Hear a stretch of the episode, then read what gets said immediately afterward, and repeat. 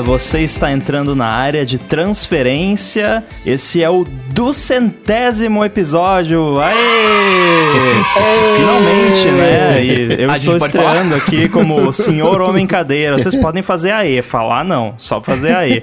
Oh, e desculpa. ele é patrocinado pelo Prêmio Alexa de Acessibilidade e também pelos nossos adetensos lá no apoia.se barra área de transferência e PicPago pelos PicPagantes no picpay.me barra área de transferência. E aí, pessoal, 200, hein? Estou aqui de novo com Finalmente. Marcos Mendes, Gustavo Fario Coca e o Bruno Casemiro. Tudo de boa? Excelente, chegamos, chegamos. Agora Parabéns a todos sim, nós, senhores. Agora sim. Muito bom, hein? E aí, como é que foi essa semana? Muito ansiosos aí pelo, pela revelação das nossas previsões do episódio 100, que foi há muito tempo atrás, né? Lá em 2018. Uhum.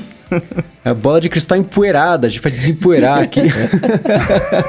Desenterrar a bola de cristal, né? Tava lá enterrada. É, pois é, tava ansioso. Mas me conta, que história é essa de tela do iPhone arranhada? O, o iPhone novo tem um arranhão gate? Como é que é isso? Começou, né? Começou a busca pelo cálice sagrado, dourado do bug do ano, com fazer algum canal do YouTube ficar rico e famoso, né? Esse ano parece que o pessoal tá concentrando mais nas telas arranhadas, porque a promessa da Apple era uma tela muito mais resistente a quebras e a arranhões, Não, e não, o pessoal percebeu que arranhão. arranhões, ela não é tão resistente assim. Ela só falou que era mais ali dura. Ela Mas selecionou uma coisa as que até comentaram comigo no Twitter essa semana, e eu também já tava com essa desconfiança, e quando comentaram comigo, fui atrás das fotos, eu também achei. Vocês viram quanto youtuber tá reclamando que a tela riscou? Uhum. Vocês viram como o risco é todo sempre no mesmo lugar? Eu tô desconfiado que eles viraram vítimas de uma coisa que eu virei vítima quando saiu o iPhone 11, que é o seguinte, se você pegar as câmeras, as lentes ali, a safira, o vidro de cima ali, que é meio saltadinho, e você só pensar em encostar em uma outra superfície de vidro em tela de iPhone, já riscou. Eu lembro quando saiu o iPhone 11, que eu comparei o, iPhone- o tamanho do iPhone, acho que o Pro Max, sei lá, com o tamanho do meu iPhone 8, eu peguei o do Will, coloquei assim a- a- o, telefone dele por cima do meu pra ver a comparação do tamanho, só encostei um no outro, tirei, pronto. Já foi suficiente pra fazer um risco circular ali, tipo filme de espião que, que ele cruza o negócio e passa o, o diamante circular ali, tira um pedaço da tela. Foi isso, só de encostar já riscou. Então eu tô desconfiado que a maior parte desses riscos, claro que não é tudo, mas todo esse caos dos riscos que começou a aparecer nesse canal do YouTube é tudo dos, das comparações que os youtubers fizeram pra colocar um telefone em cima do outro, pra ver tamanho e tudo mais, mostrar pra câmera. E aí acabou riscando que são todos eles em cima na esquerda. Você vê a maior concentração dos riscos, que é exatamente onde. Na direita, aliás, né? Que é onde fica ali o, o- a câmera de um iPhone em cima, quando você coloca em cima do outro. Claro que nem tudo isso risca mesmo, porque é aquela coisa, né? Mais resistente, fica mais maleável e acaba riscando. Mas eu acho que parte disso é isso de, de, de colocar um iPhone em cima do outro aí acaba riscando. É, pois é, é uma questão da, da dureza dos materiais, né? Que o, a safira da câmera do, do iPhone é muito mais dura do que a tela. Então, se você raspa ali uma na outra, dá arranhão. Inclusive, foi uma coisa que eu comentei com você, né, Mendes? Tipo, como que as pessoas conseguem arranhar a tela do iPhone? Porque o- os meus iPhones, eu nunca tive esse problema, assim. O único iPhone que eu lembro de ter arranhado a tela de alguma forma que desse pra ver foi, acho que o meu iPhone 4S ou SE na época, que ele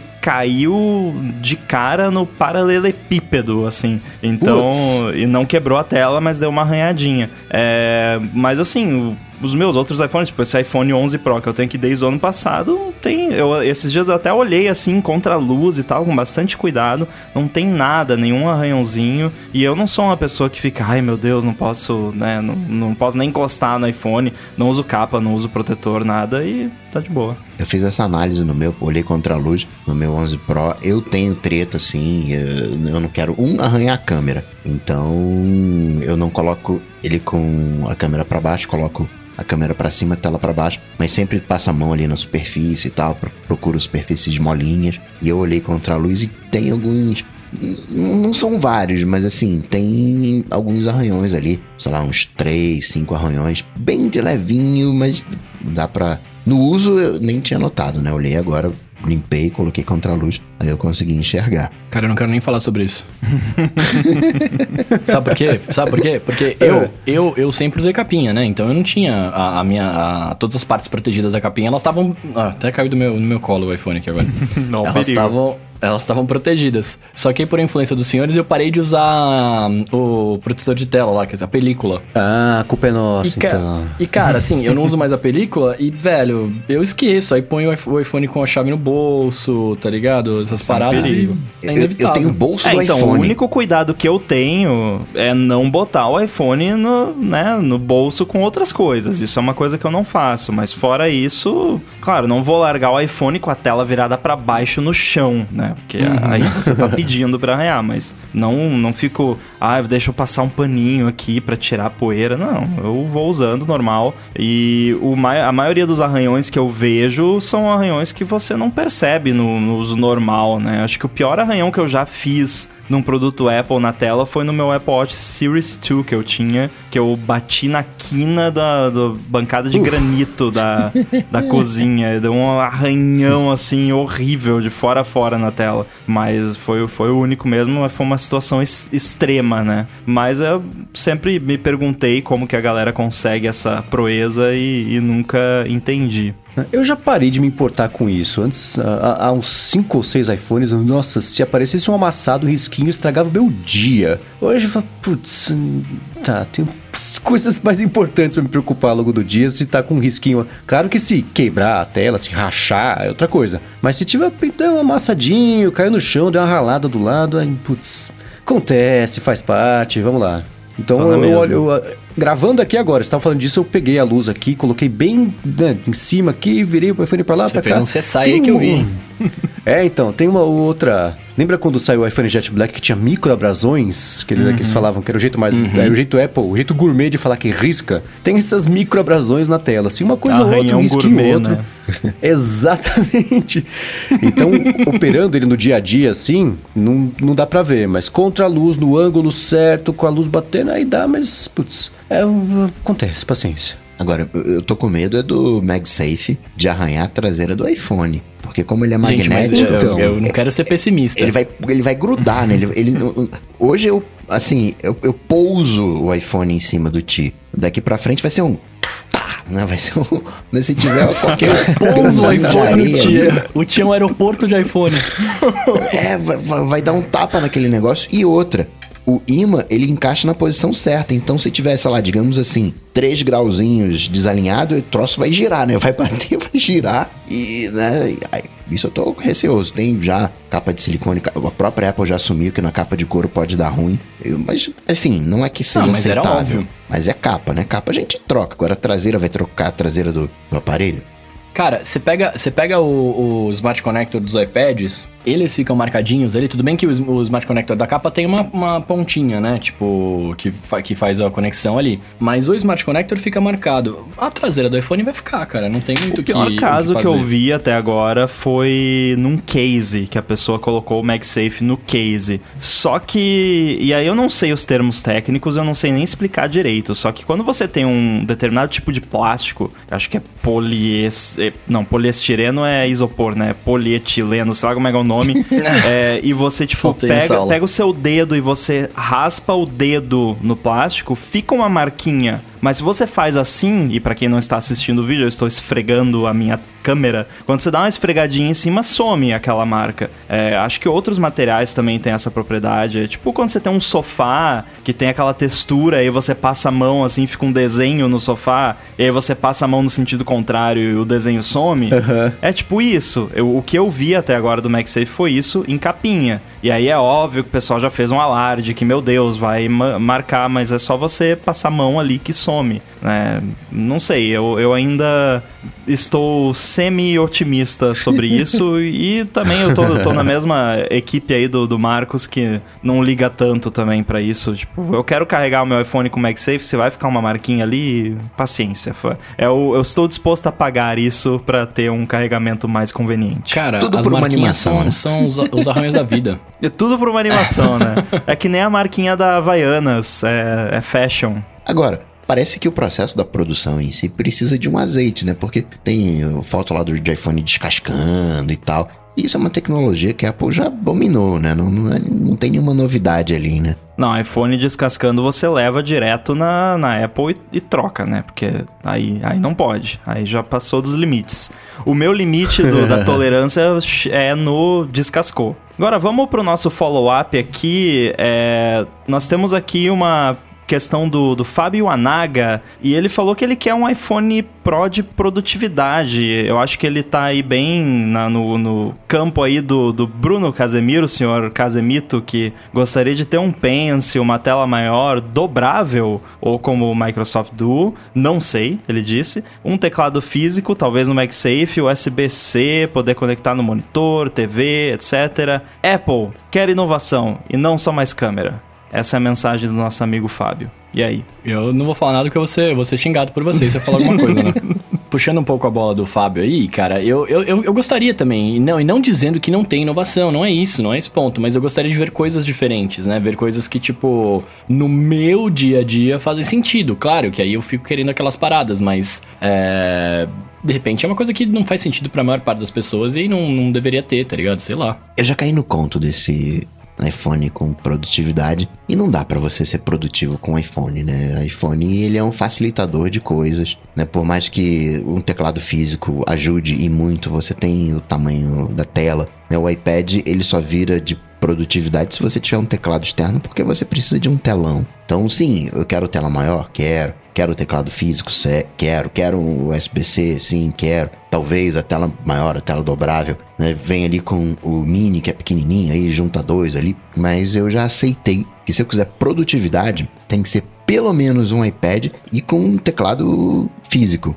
Mas é, cara, eu, eu entendo que você, quando você fala da produtividade, é claro que não dá para ser produtivo, não dá pra você fazer uma planilha de Excel ou programar uma parada no iPhone e tal, mas é, é, tudo depende do, do, que você trampa, né? Do jeito que você trabalha também. É, o, só o iPhone nunca vai ser 100%, su, é, vai suprir 100% as necessidades, mas, pô, no meu dia a dia, por exemplo, eu, eu o que me suprir a necessidade, além de um computador para mexer no Excel ou de um, de um, de um estúdio para gravar e etc., pô, eu uso, eu teria que usar um caderno para escrever algumas coisas, tá ligado? Informações rápidas, notas rápidas e tal. É, eu acabo fazendo isso no iPad, porque eu gosto dessa sensação de escrever, né? Só que aí eu tenho que carregar o iPadão ali para todo lugar que eu vou. Se eu pudesse fazer isso no iPhone, nossa, para mim ia ser sensacional, tá ligado? Economiza um, um espaço. É, eu não sei, eu fico pensando, por exemplo, no tamanho de mercado desse uso ideal do Galaxy Note, por exemplo que ah, você vai ter uma caneta para ser muito produtivo, fazer suas planilhas on the fly ali, você vai estar no avião, vai circular PDF, vai ser lindo. Eu olho e falo, ah, tá, sei lá, não sei se o, o, o tamanho desse mercado justifica virar é. a direção do iPhone Pro para essa direção, ao invés de você focar nessa no, no, que ainda tem um apelo da grande massa, que é o diferencial de câmera, e, e que justifique o suficiente para a pessoa ver a diferenciação do modelo normal para o Pro falar, putz, vou pagar 100 dólares a mais ali, ou um milhão de reais a mais aqui no Brasil, para ter essa câmera a mais. Nem, nem acho que a câmera vem, é, o benefício da câmera, eu acho que vende mais do que o tamanho na, na, no geral, assim. Uhum. Eu sei, eu dou muita importância pro tamanho da tela porque todo mundo sabe que eu gosto de telona. Mas eu acho que a, a, lista de prioridades de cada um, o tamanho da tela nesse sentido, Pro ou não Pro, não é o que, que determina, não. Então eu acho que é claro que seria mais bacana se o iPhone oferecesse isso também, mas eu não tenho a menor é, é, é, esperança de que isso seja o tipo de argumento que a Apple vá atrás, porque é o argumento de venda do iPad, que uhum. ela tá há bastante tempo tentando emplacar 18 jeitos diferentes da galera usar o iPad, com vários argumentos e vários, várias abordagens, e cada seis meses ela muda de ideia. Agora vai ser o Pro que vai ser pro profissional, agora o iPad normal que é para todo mundo, mas também é profissional, porque agora tem teclado. Então acho que esse tipo de, de, de blá ela não vai dar pro, pro iPhone tão cedo, a não ser que ela fique satisfeita com, com, com o que ela tá vendendo de iPad, que vai ser nunca, né? Então, claro que seria é. mais bacana se tivesse isso, mas um foco nisso Não vejo acontecer, não. É, o iPhone Pro quase que podia ser um iPhone Photo, né? Que é, o, o foco tem sido muito mais em qualidade de câmera e filmado Dolby Vision esse ano, essas coisas. E é engraçado porque a gente meio que tirou sarro disso na, na primeira vez que eles anunciaram o iPhone Pro, mas é uma coisa que você vê uma, uma certa quantidade de fotógrafos profissionais realmente abraçando, né?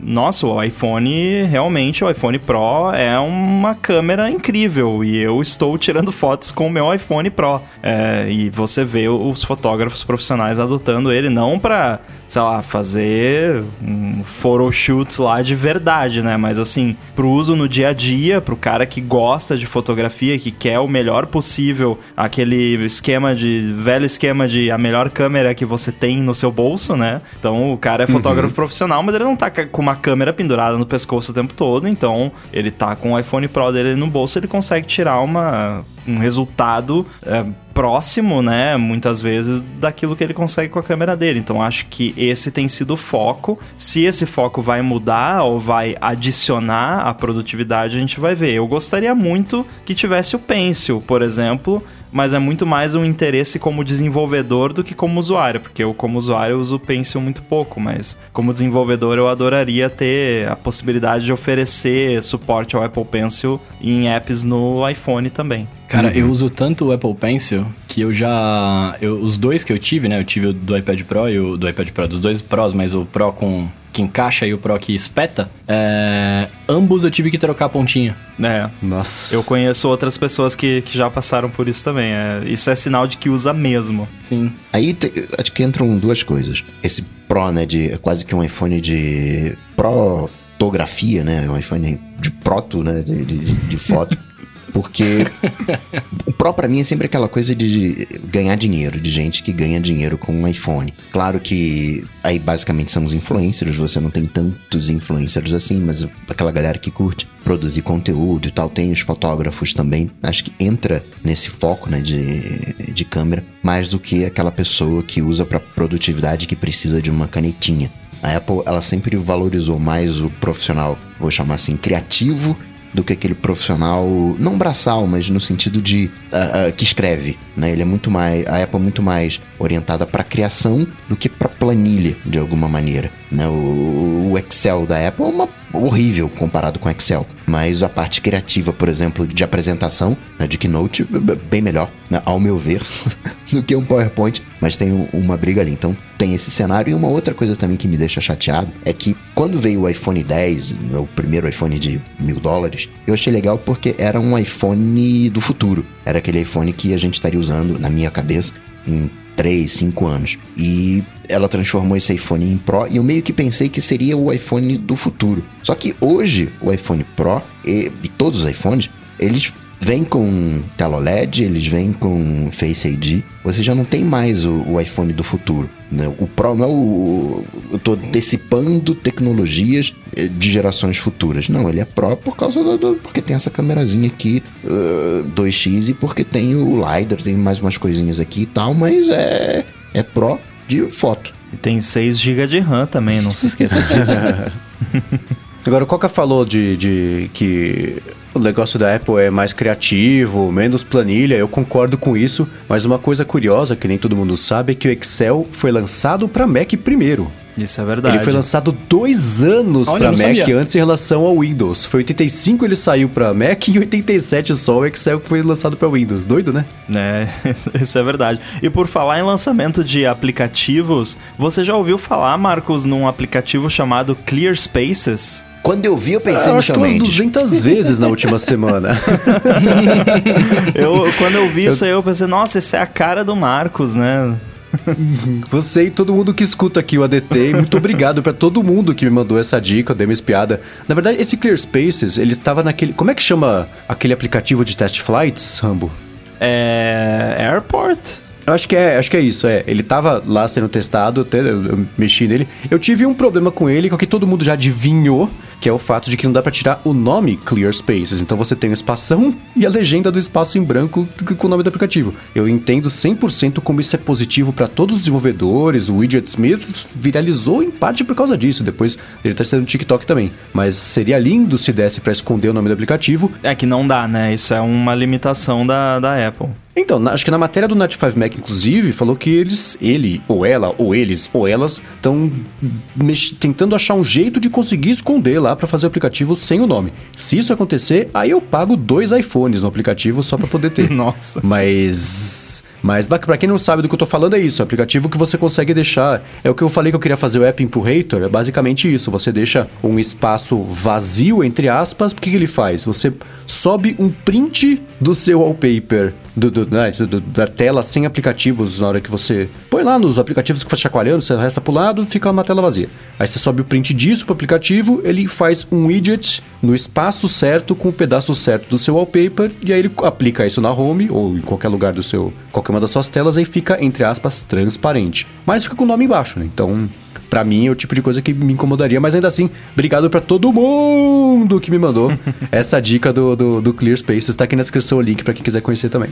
Agora, pra quem não é o, o Marcos e, e quer experimentar, eu recomendo porque isso que ele faz de poder pegar o seu wallpaper e criar uma ilusão de transparência no widget, eu achei bem maneiro. Então, pra quem usa o wallpaper, né, porque o Marcos usa um fundo preto no wallpaper, então nem precisaria desse aplicativo, né? Mas pra quem tem um wallpaper e quer ter ali um espaço sobrando ou quer colocar um widget ali com um fundo que simula uma transparência, é um- uma proposta bem interessante. Eu espero muito que a Apple permita num futuro próximo os widgets terem o nome escondido, porque a demanda tá, tá bem claro que a demanda é muito grande por isso. É, agora, seguindo aqui já um pouco mais pro, pro tema desse episódio, porque nós estamos no duzentésimo episódio. Pra quem não sabe, isso significa que é o episódio número 200. Eu acho tão bonito essas nomenclaturas de do Pois centésimo. é, e já gerou muita confusão aqui na- nas introduções de episódios. Mas a gente lançou o desafio semana passada para alguém que tivesse aí eh, condições fazer um levantamento dos bolas de cristal do passado, todos eles, todos os episódios especiais de bola de cristal, e fazer aí um placar geral de todo mundo. E o ouvinte Leonardo Lemos teve condições de fazer isso e fez esse trabalho incrível aí pra gente. Então, eh, Marcos, você quer contar pra gente qual, qual foi o resultado desse levantamento? Sim, primeiro, obrigado. Também obrigado ao Leonardo por ter se disposto a fazer isso. Você falou que fez correndo, que ele acha que tá certo. Então, o que rola é o seguinte... Tá ele- certo, tá certo. Quer dizer, eu, eu quero questionar isso aí, hein? ah, então, ó, vamos lá, vamos lá. Eu, eu vou falar o placar, depois eu falo sobre as, as particularidades. De todos os bolas de cristal, o Coca levou seis, eu, o Bruno e o Rambo levamos três cada. Entram Não, aí as bolas de cristal divididas de quando aconteceram empates. Então, no bola de cristal estudantil, por exemplo, na época pré-Rambo, na, né, na era PR do, do, do ADT, a gente teve um empate triplo. Então nós três pontuamos e o suficiente para os três ganharem. Teve, por exemplo, também é, o bola de cristal do evento do iPhone 2018. Teve ali o, o prêmio dividido entre o Coca e o Rambo. E aí também aconteceu recentemente, esse eu confesso que nem eu me lembrava, que aconteceu um empate triplo de resultados do Bruno, do Coca, o meu e o Rambo que acabou ficando por último. Então, é, contabilizando esses empates também com a, com a bola de cristal, é isso. Coca com 6, eu com 3, Rambo com 3, Bruno com 3 também. Obrigado ao Leonardo Lemos por ter se disposto a fazer esse levantamento aí, que eu tenho certeza que não foi rápido nem fácil de fazer. Pô, então Coca tem o dobro de bolas de todo mundo, né? Vai ficar difícil agora, vai ter que ter muito sensor novo pra Não, eu- eu conseguir tô- eu- ultrapassar isso aí. Eu tô impressionado que tiveram tantas bolas de cristal assim e que eu tenho três. Isso é uma, é uma, é uma loucura. E o Mendes achando que só tinha uma, né? Que tinha ganho só, só, só na semana passada. Pois é, pois é, pois é. Eu achei que eu nunca tinha ganhado, gente. Tá, tá tudo bem. Tá ótimo, adorei esse levantamento.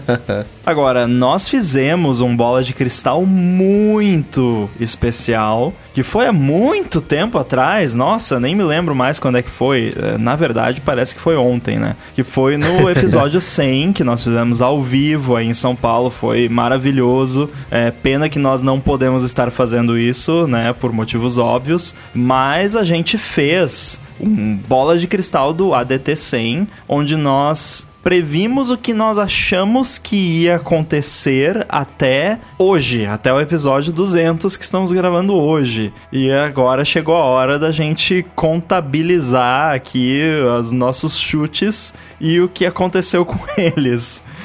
Então, Ai, como é que vocês querem fazer esse levantamento aí?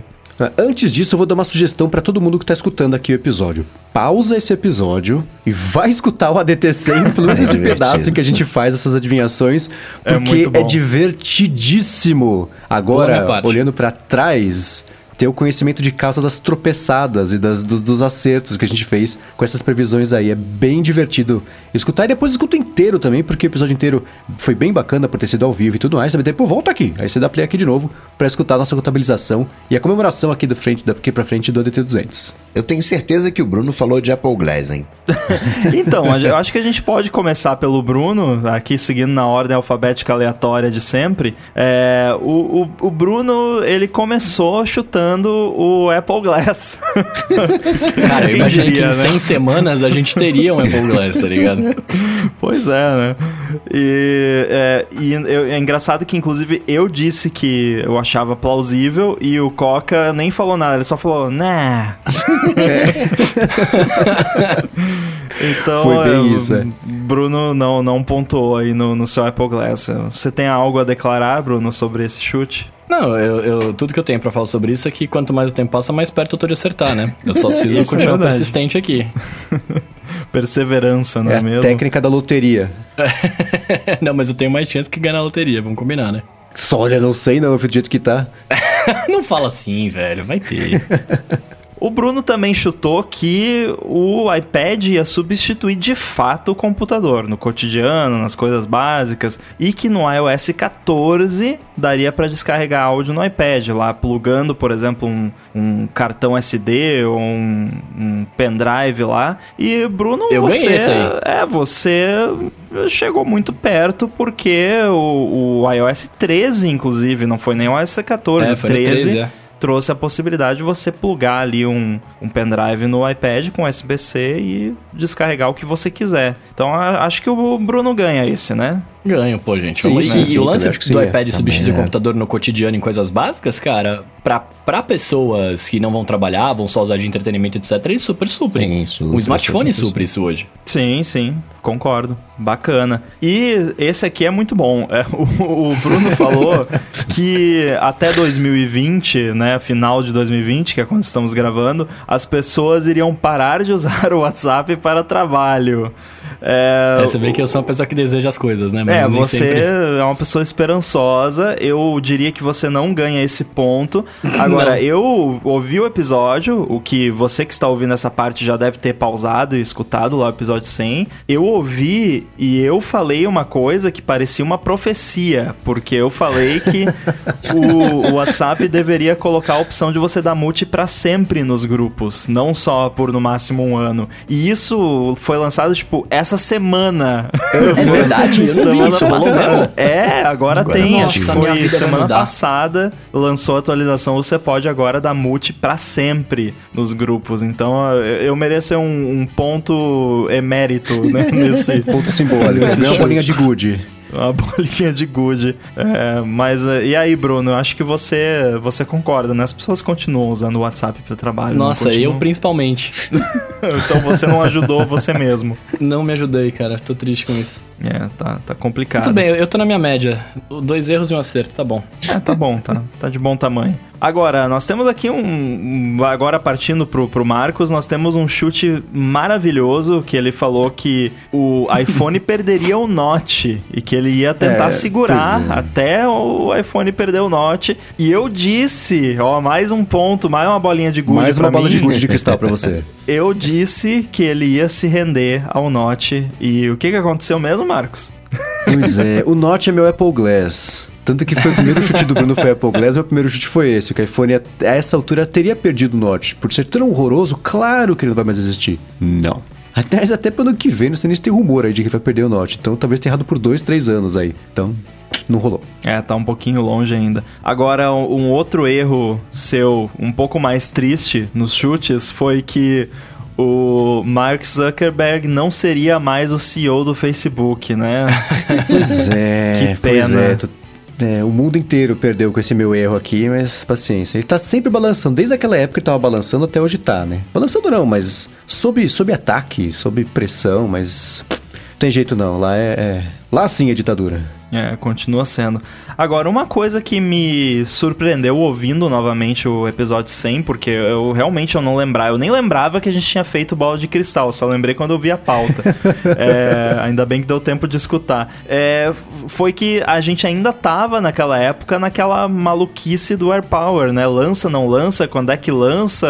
Porque no- no- naquela época a gente ainda tava pensando que não, a Apple anunciou que vai lançar, era, né, ainda um produto que tinha sido anunciado e ainda tava dentro do prazo que ela tinha dado pra lançar, mas tava todo mundo naquelas, né? Ih, será que lança? Ela anunciou em 2017 e esse programa foi gravado em novembro de 2018. Ah, então já tinha passado o prazo, verdade. É, eu, eu confundi com 2017. Então, é, não, na verdade não. Foi em 2018. Ela, o prazo era ano que vem, né? Em 2017. Então, teoricamente, até 31 de dezembro de 2018, mas em meados de novembro de 2018 a gente já tava naquela de, ih, será que, né, o que que houve? Eu, obviamente, estava, continuava esperançoso, mas o Marcos Você tá chutou que até Apple- hoje, vai, fala a verdade. ah, Não, não tô mais. É, agora, o Marcos falou que a Apple não teria lançado o AirPower no episódio 200 e que talvez teria lançado o AirPower 2, o que a gente pode até talvez discutir se o, o MagSafe seria um, né, um sucessor espiritual aí do, do AirPower, mas o, o que ele cravou ali no, no chute foi que o AirPower não teria sido lançado e acertou, infelizmente. Ah. Meu pessimismo me salvando mais uma vez. Poderia até ter, É, por esse é. talvez o 2, ele levaria até uma bolinha de gude. É, isso que eu ia falar. não, porque não o- lançou ainda, né? Só anunciou o, o, o AirPower dobrável lá. o AirPower dobrável é ótimo. Não pode ser considerado um, um, um AirPower esse daí? Pode, É, né? o Porque ela anunciou e não lançou ainda, tipo AirPower, então vamos ver, né? Agora eu quero ver quem é que vai fazer o ranking geral das bolinhas de gude de cristal.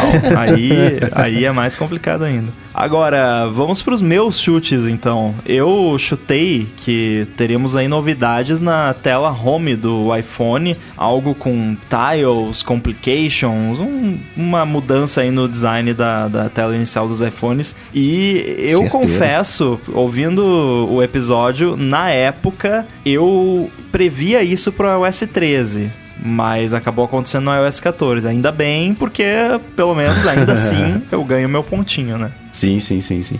Você tinha comentado que tava.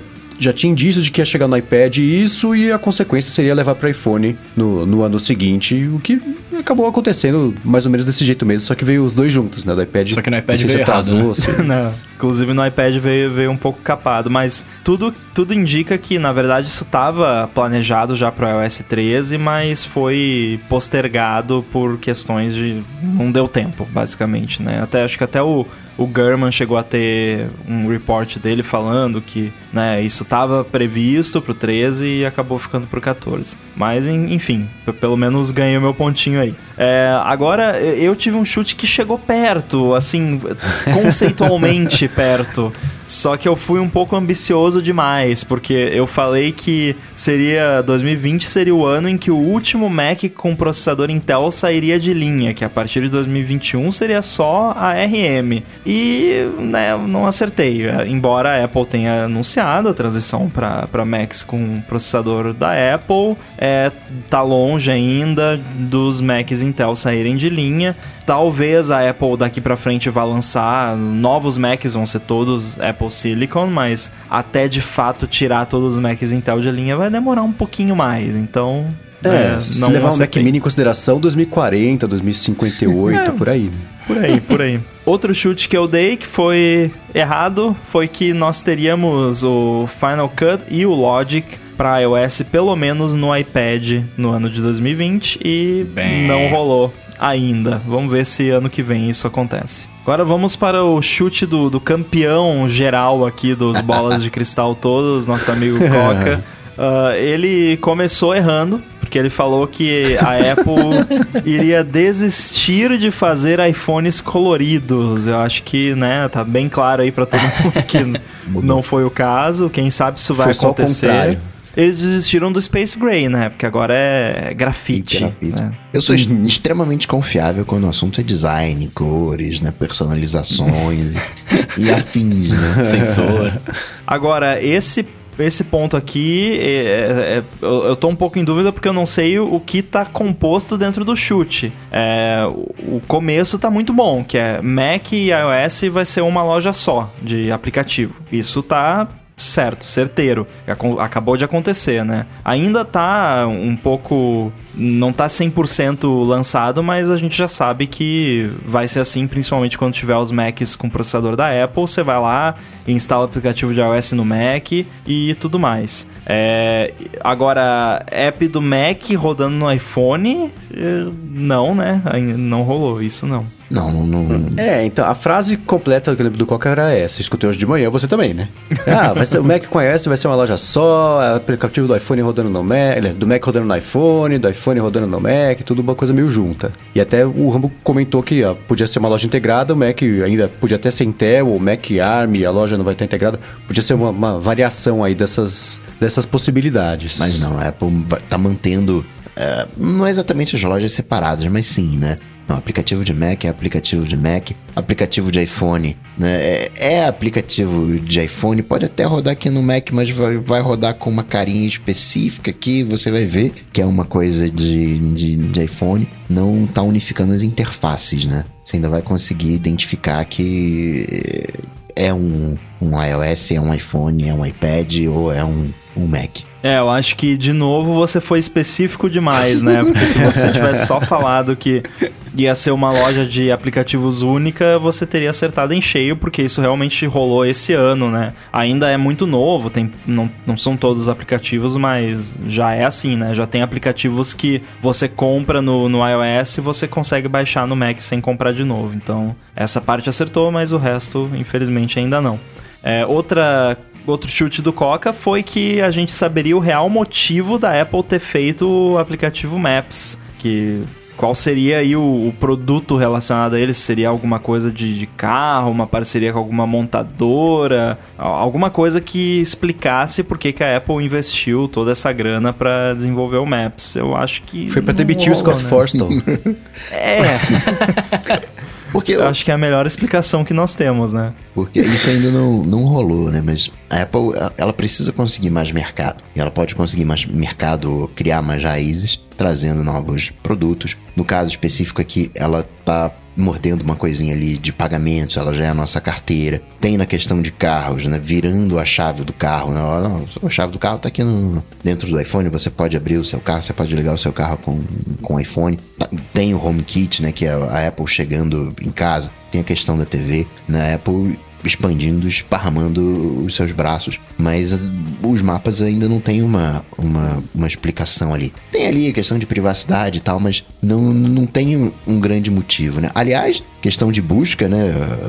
Tem o antitrust, aquela coisa toda. E tem, tem esse papinho, né? De motor de busca da Apple, whatever, da vida, sei lá. Mas acaba que o Google sabe das suas pesquisas, né? A Apple fala tanto de privacidade, de privacidade, mas ela ganha ali 8, 12 bilhões por ano para vender uh, de alguma maneira as suas informações pro Google, né? Pro Google saber quais são os seus interesses. Lembrando que o Google é de longe o melhor motor de busca, isso aí não tem nem, nem o que falar, né? Fico pensando se a Apple lançar um motor de busca vai ser que nem o mapa, né?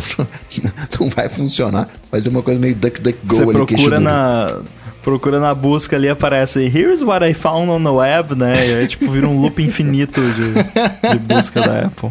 É, pois é. Mas é, chegamos aqui então na, na conclusão do- da nossa somatória de pontos e acho que ficou claro que quanto mais pra frente no futuro é a previsão, menor a chance de estar certo, né? Porque nós tivemos aqui Senhor Bruno, um ponto, Marcos, um ponto, eu, Rambo, um ponto e o Coca não pontuou na bola de cristal do ADT 100. Então, é, foi, né, foi, foi o que eu esperava, eu acho. É, teria sido tão bonito se nós quatro tivéssemos empatado para comemorar o ADT 200, né? Uma bola de cristal para cada um, ou um quatro de bola de cristal para cada um. Mas tudo bem, porque empatando eu, o Bruno e o Rambo, agora ficamos cada um com quatro, a gente vai alcançar o Coca que tem seis. Então o Coca segura Dá aí. uma equalizada. E aí, pois é, até metade do ano que vem a gente vê o que aconteceu. Se bem que poderia desempatar com as bolinhas de gude, né? o Ramo teria duas bolinhas de gude, poderia desempatar com ele também, mas é 4x4. O rato tá... Quantas bolinhas de good são uma bola de cristal? Quantos É, né? quibes são um essential phone? Né? A gente tem muitas unidades de medida aqui né, nesse podcast. Pois é. Bom, e antes de seguir aqui falar do bola de cristal do ADT 300, porque é claro, se a gente fez o bola de cristal no ADT 100 do ADT 200, a gente vai fazer no 200 do 300. É assim que a coisa funciona. Eu quero falar aqui do nosso patrocinador desse episódio, que é o Prêmio Alexa de Acessibilidade, que é uma novidade muito legal para programadores, porque envolve tudo que a gente gosta: tecnologia, Alexa e prêmios, e ainda por cima desenvolve a acessibilidade. O Prêmio Alexa de Acessibilidade funciona assim: você se inscreve no site, programa uma skill acessível para Alexa e publica. Participando, você pode ganhar até 10 mil reais mais dispositivos Echo. Além disso, os três primeiros ganhadores vão poder escolher entre as ONGs participantes para fazer uma doação de até 50 mil reais. E o vencedor, que for escolhido pelo júri pela skill acessível mais interessante, vai ganhar aí os 10 mil reais. Corre lá porque você tem que enviar a sua skill até o dia 17 de dezembro. Já pensou a sua programação ajudando a tornar o dia a dia de uma pessoa mais acessível? Pode ser alguma skill que ajude pessoas com deficiência física, visual ou intelectual. Então tem muita coisa bacana que dá para fazer. No site premioalexa.com.br você pode saber mais sobre essa iniciativa e também ouvir depoimentos de várias pessoas que podem se beneficiar de uma skill acessível. Então vai lá, se inspira, programa, publica e aproveita para ganhar prêmios enquanto você ajuda milhares de pessoas. E se você conhece mais algum outro programador ou programadora que vai curtir participar, manda o site para essa pessoa e ajuda a levar adiante essa missão da Amazon em busca de mais acessibilidade. Lembrando, o site para saber mais e se inscrever é o prêmioalexa.com.br. Valeu Amazon e Alexa por patrocinar esse episódio do ADT. Valeu! Obrigado, Alexa. Valeu! Agora, bola de cristal do ADT 300. Al- gente vai Alguém fez a erro mesmo, é conta? isso? é, não, vamos. é, Agora o, o desafio é ninguém acertar nada pro 300. Ah, esse eu vou ganhar então.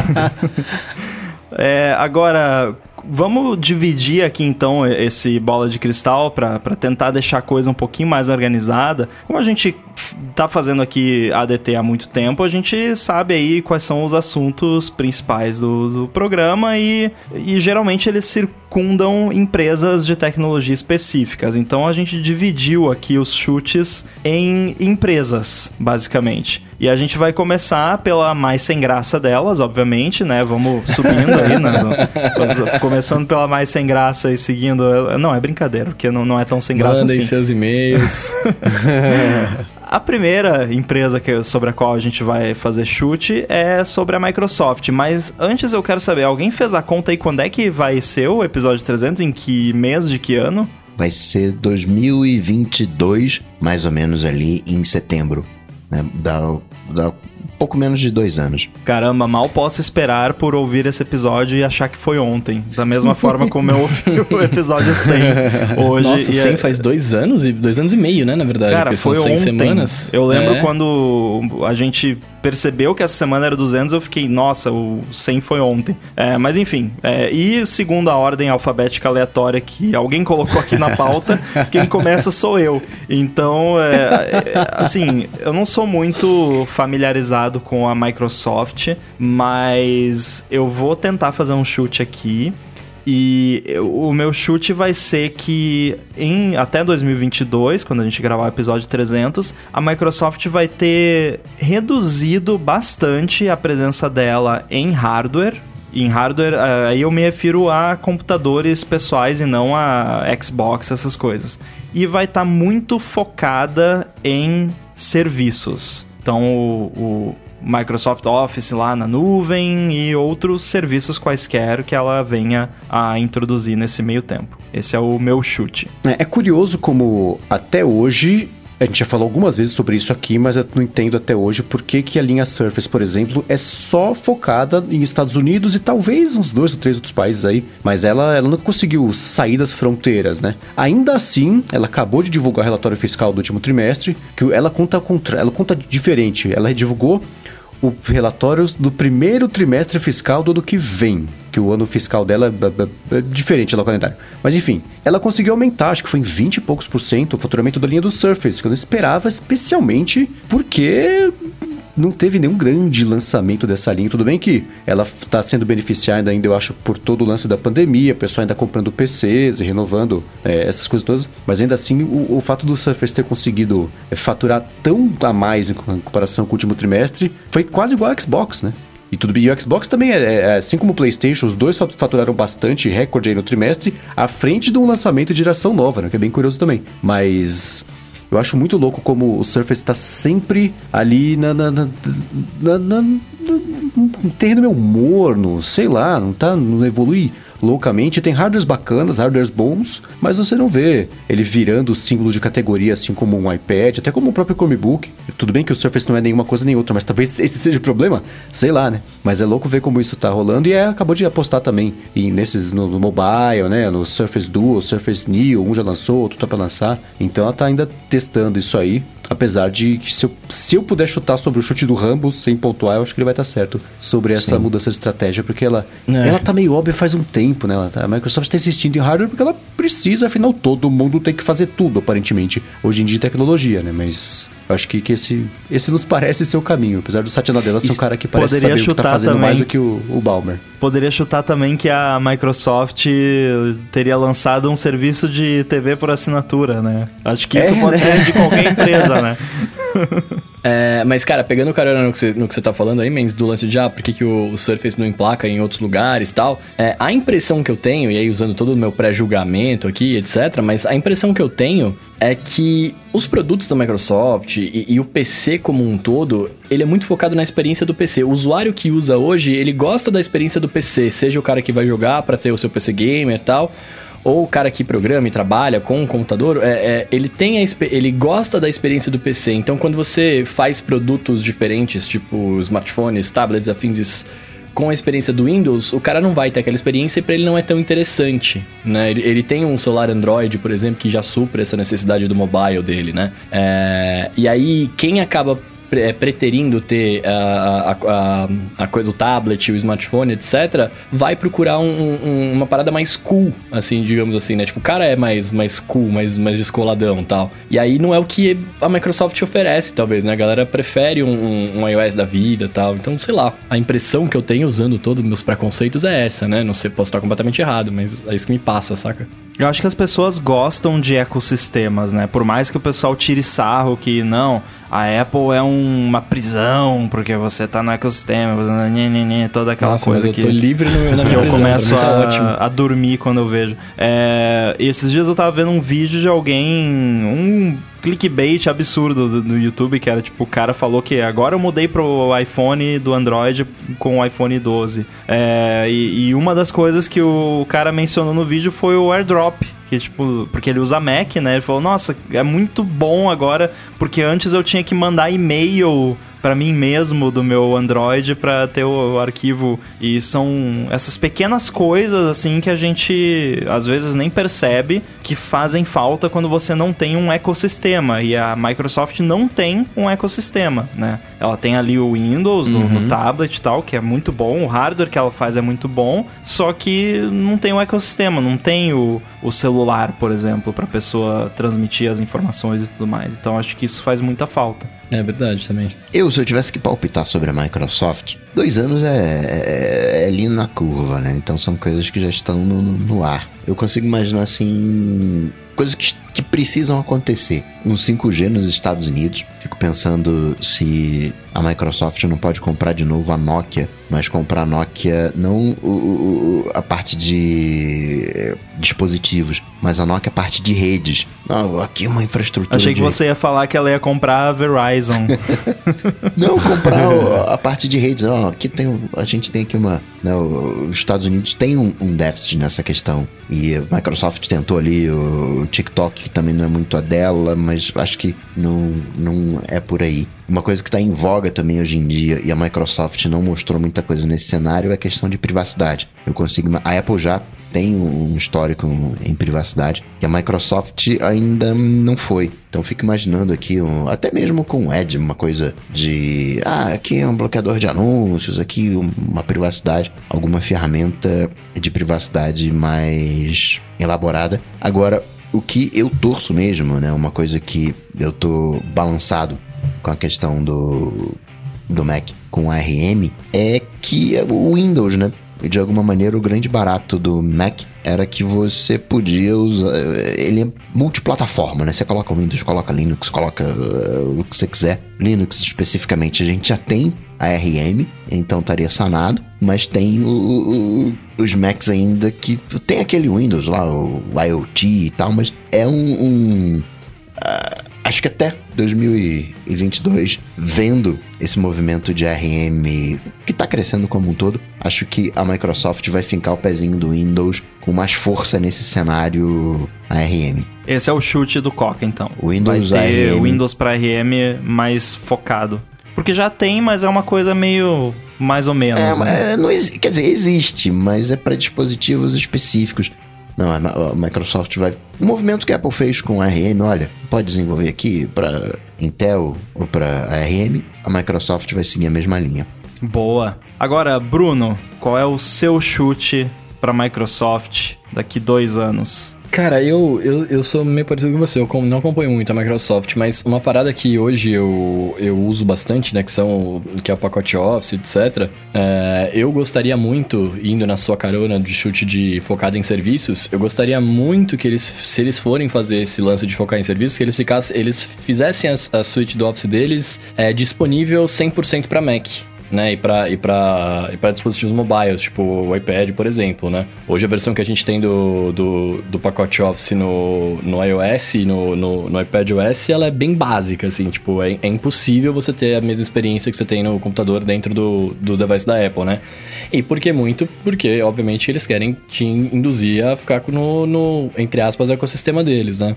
Então, se eles, eles virarem pro lance de serviços, eu gostaria muito que eles para, é, parassem de discriminar usuários de outras plataformas, né? para você poder usar as coisas todas ali. Bacana. É, faz sentido. Então, seria um, um suporte de primeira classe do Office para outras plataformas. Pra como, outras como plataformas, exemplo, sim. iOS e, e Mac, né? Boa, boa. Acho que é, é algo plausível e, e, seria algo muito Microsoft de se fazer, né? Porque eles sempre tiveram esse, essa questão de não vamos focar só no nosso, vamos fazer as coisas e botar onde der, né? E quem, desde que estejam pagando, a gente coloca lá, né?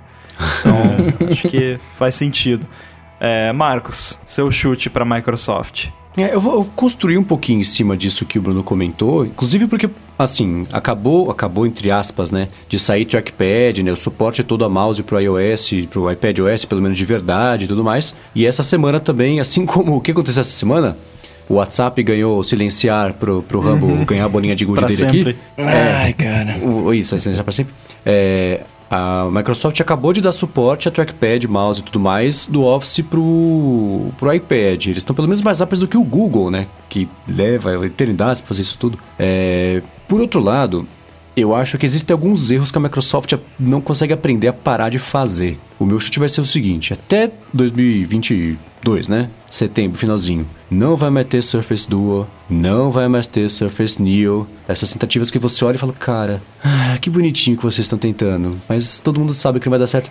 Eu acho que eles não vão ter desistido de fazer alguma coisa. Eu imagino que de totalmente desnecessários, não precisariam fazer isso, mas para tentar ter algum tipo de hardware mobile à venda sendo usado aí pelo mundo, talvez tentando se aproveitar do vácuo deixado pelo iPhone Pro, que é fotografia e não tem nada sobre produtividade que destaque ele muito, a Microsoft, eu imagino que ela vai lançar, nem que seja a última tentativa dela de alguma coisa emplacar no mobile, que com a mentalidade que ela tem que fica no meio do caminho, né? Eles falam, ah, desistimos do mobile, ah, não desistimos, ah, vamos tentar. Não, agora não vai ser isso, é o pós-mobile que a gente está preocupado, agora é nuvem, agora não sei o quê.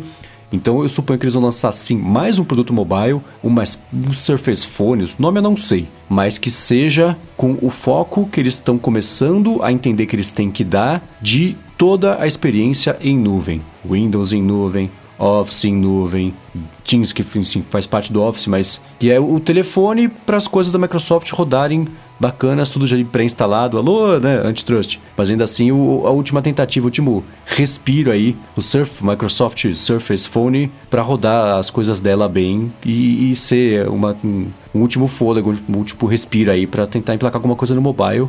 Que do jeito que é hoje, não sei se emplaca, mas ainda assim, nem que seja para matar a ideia do Surface Duo e Surface New, alguma coisa nova aí de, de com foco experiência em nuvem mobile.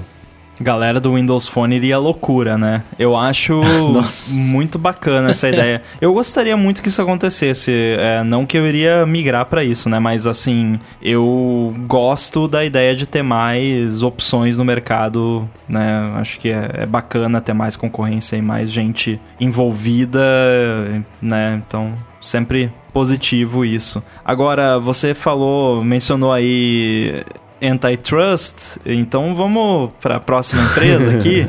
Por falar em antitrust, a próxima empresa é o nosso querido Facebook, que a gente adora falar aqui, geralmente mal. É, e como eu sou o primeiro aqui na ordem alfabética aleatória, eu vou falar que o Facebook, até a gente gravar o episódio 300, vai ter sofrido algum tipo de regulamentação pelo menos nos Estados Unidos. Nossa, tomara. Alguma coisa de responsabilização pelo conteúdo publicado, ou vai ter sido quebrado, sei lá, a parte de anúncio vai ter sido separada da, do, do site, não sei. Algum tipo, basicamente, aquela, toda essa parafernália antitrust que tá rolando lá nos Estados Unidos vai ter dado em alguma coisa e vai ter dado alguma consequência pro Facebook que não seja só, sei lá, uma multinha. Isso aí de, de regulamentação tem que rolar, né?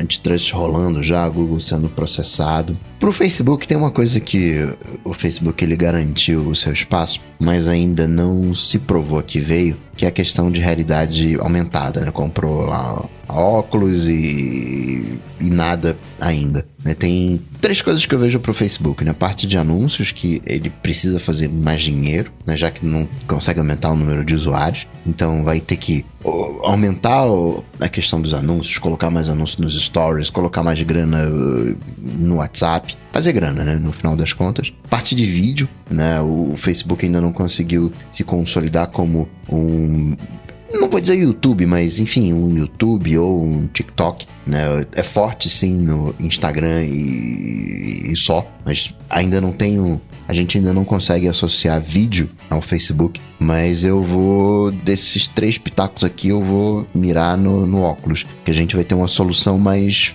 fechada, um consumo eh, de conteúdo do Facebook através do óculos, ou seja, uh, meeting, sala de conferência virtual, a popularização do, do óculos como um todo. Bacana, até porque até lá a Apple vai ter lançado o Apple Glass, Eu né? E óculos. eles vão ter que concorrer, né? Então, Justo. Bruno, falando em óculos, ah. não, não é a parte da Apple ainda, tá? Então, é sobre o Facebook. É. O que, que você chuta? Eu preciso falar do Facebook ou eu posso falar de alguma empresa parecida, alguma empresa deles, tipo WhatsApp, assim? Não, pode ser qualquer braço do Facebook. Só não vai chutar que o povo vai ter parado de trabalhar no WhatsApp, que eu acho que você vai estar tá jogando não, um não, chute não, fora. Não, porque eu vou estar tá trabalhando nele ainda. é... a, não, mas é porque, assim, eu, eu sou um cara que eu desejo coisas que vão melhorar minha vida, né? Tanto que eu desejei ali um pacote Office para outros lugares melhores, etc. Eu, eu gostaria que até né, 2022 metade já tem rumores disso, pessoas falando, etc. Mas eu gostaria que tivesse sim uma, uma versão funcional do, do, do mensageiro favorito deles pra, pra iPadOS, tá ligado? Pra mim ia ser uma mão na roda sinistra. Então eu vou nessa aí. Até porque, eu não sei se isso vale como, como um chute é, com um, um bônus do meu chute, mas esses dias eu mandei uma mensagem pro suporte deles perguntando, né, se existiria, etc, uma parada assim, né? E a resposta foi: Olá, Bruno, tudo bem? Não podemos falar sobre isso, um abraço.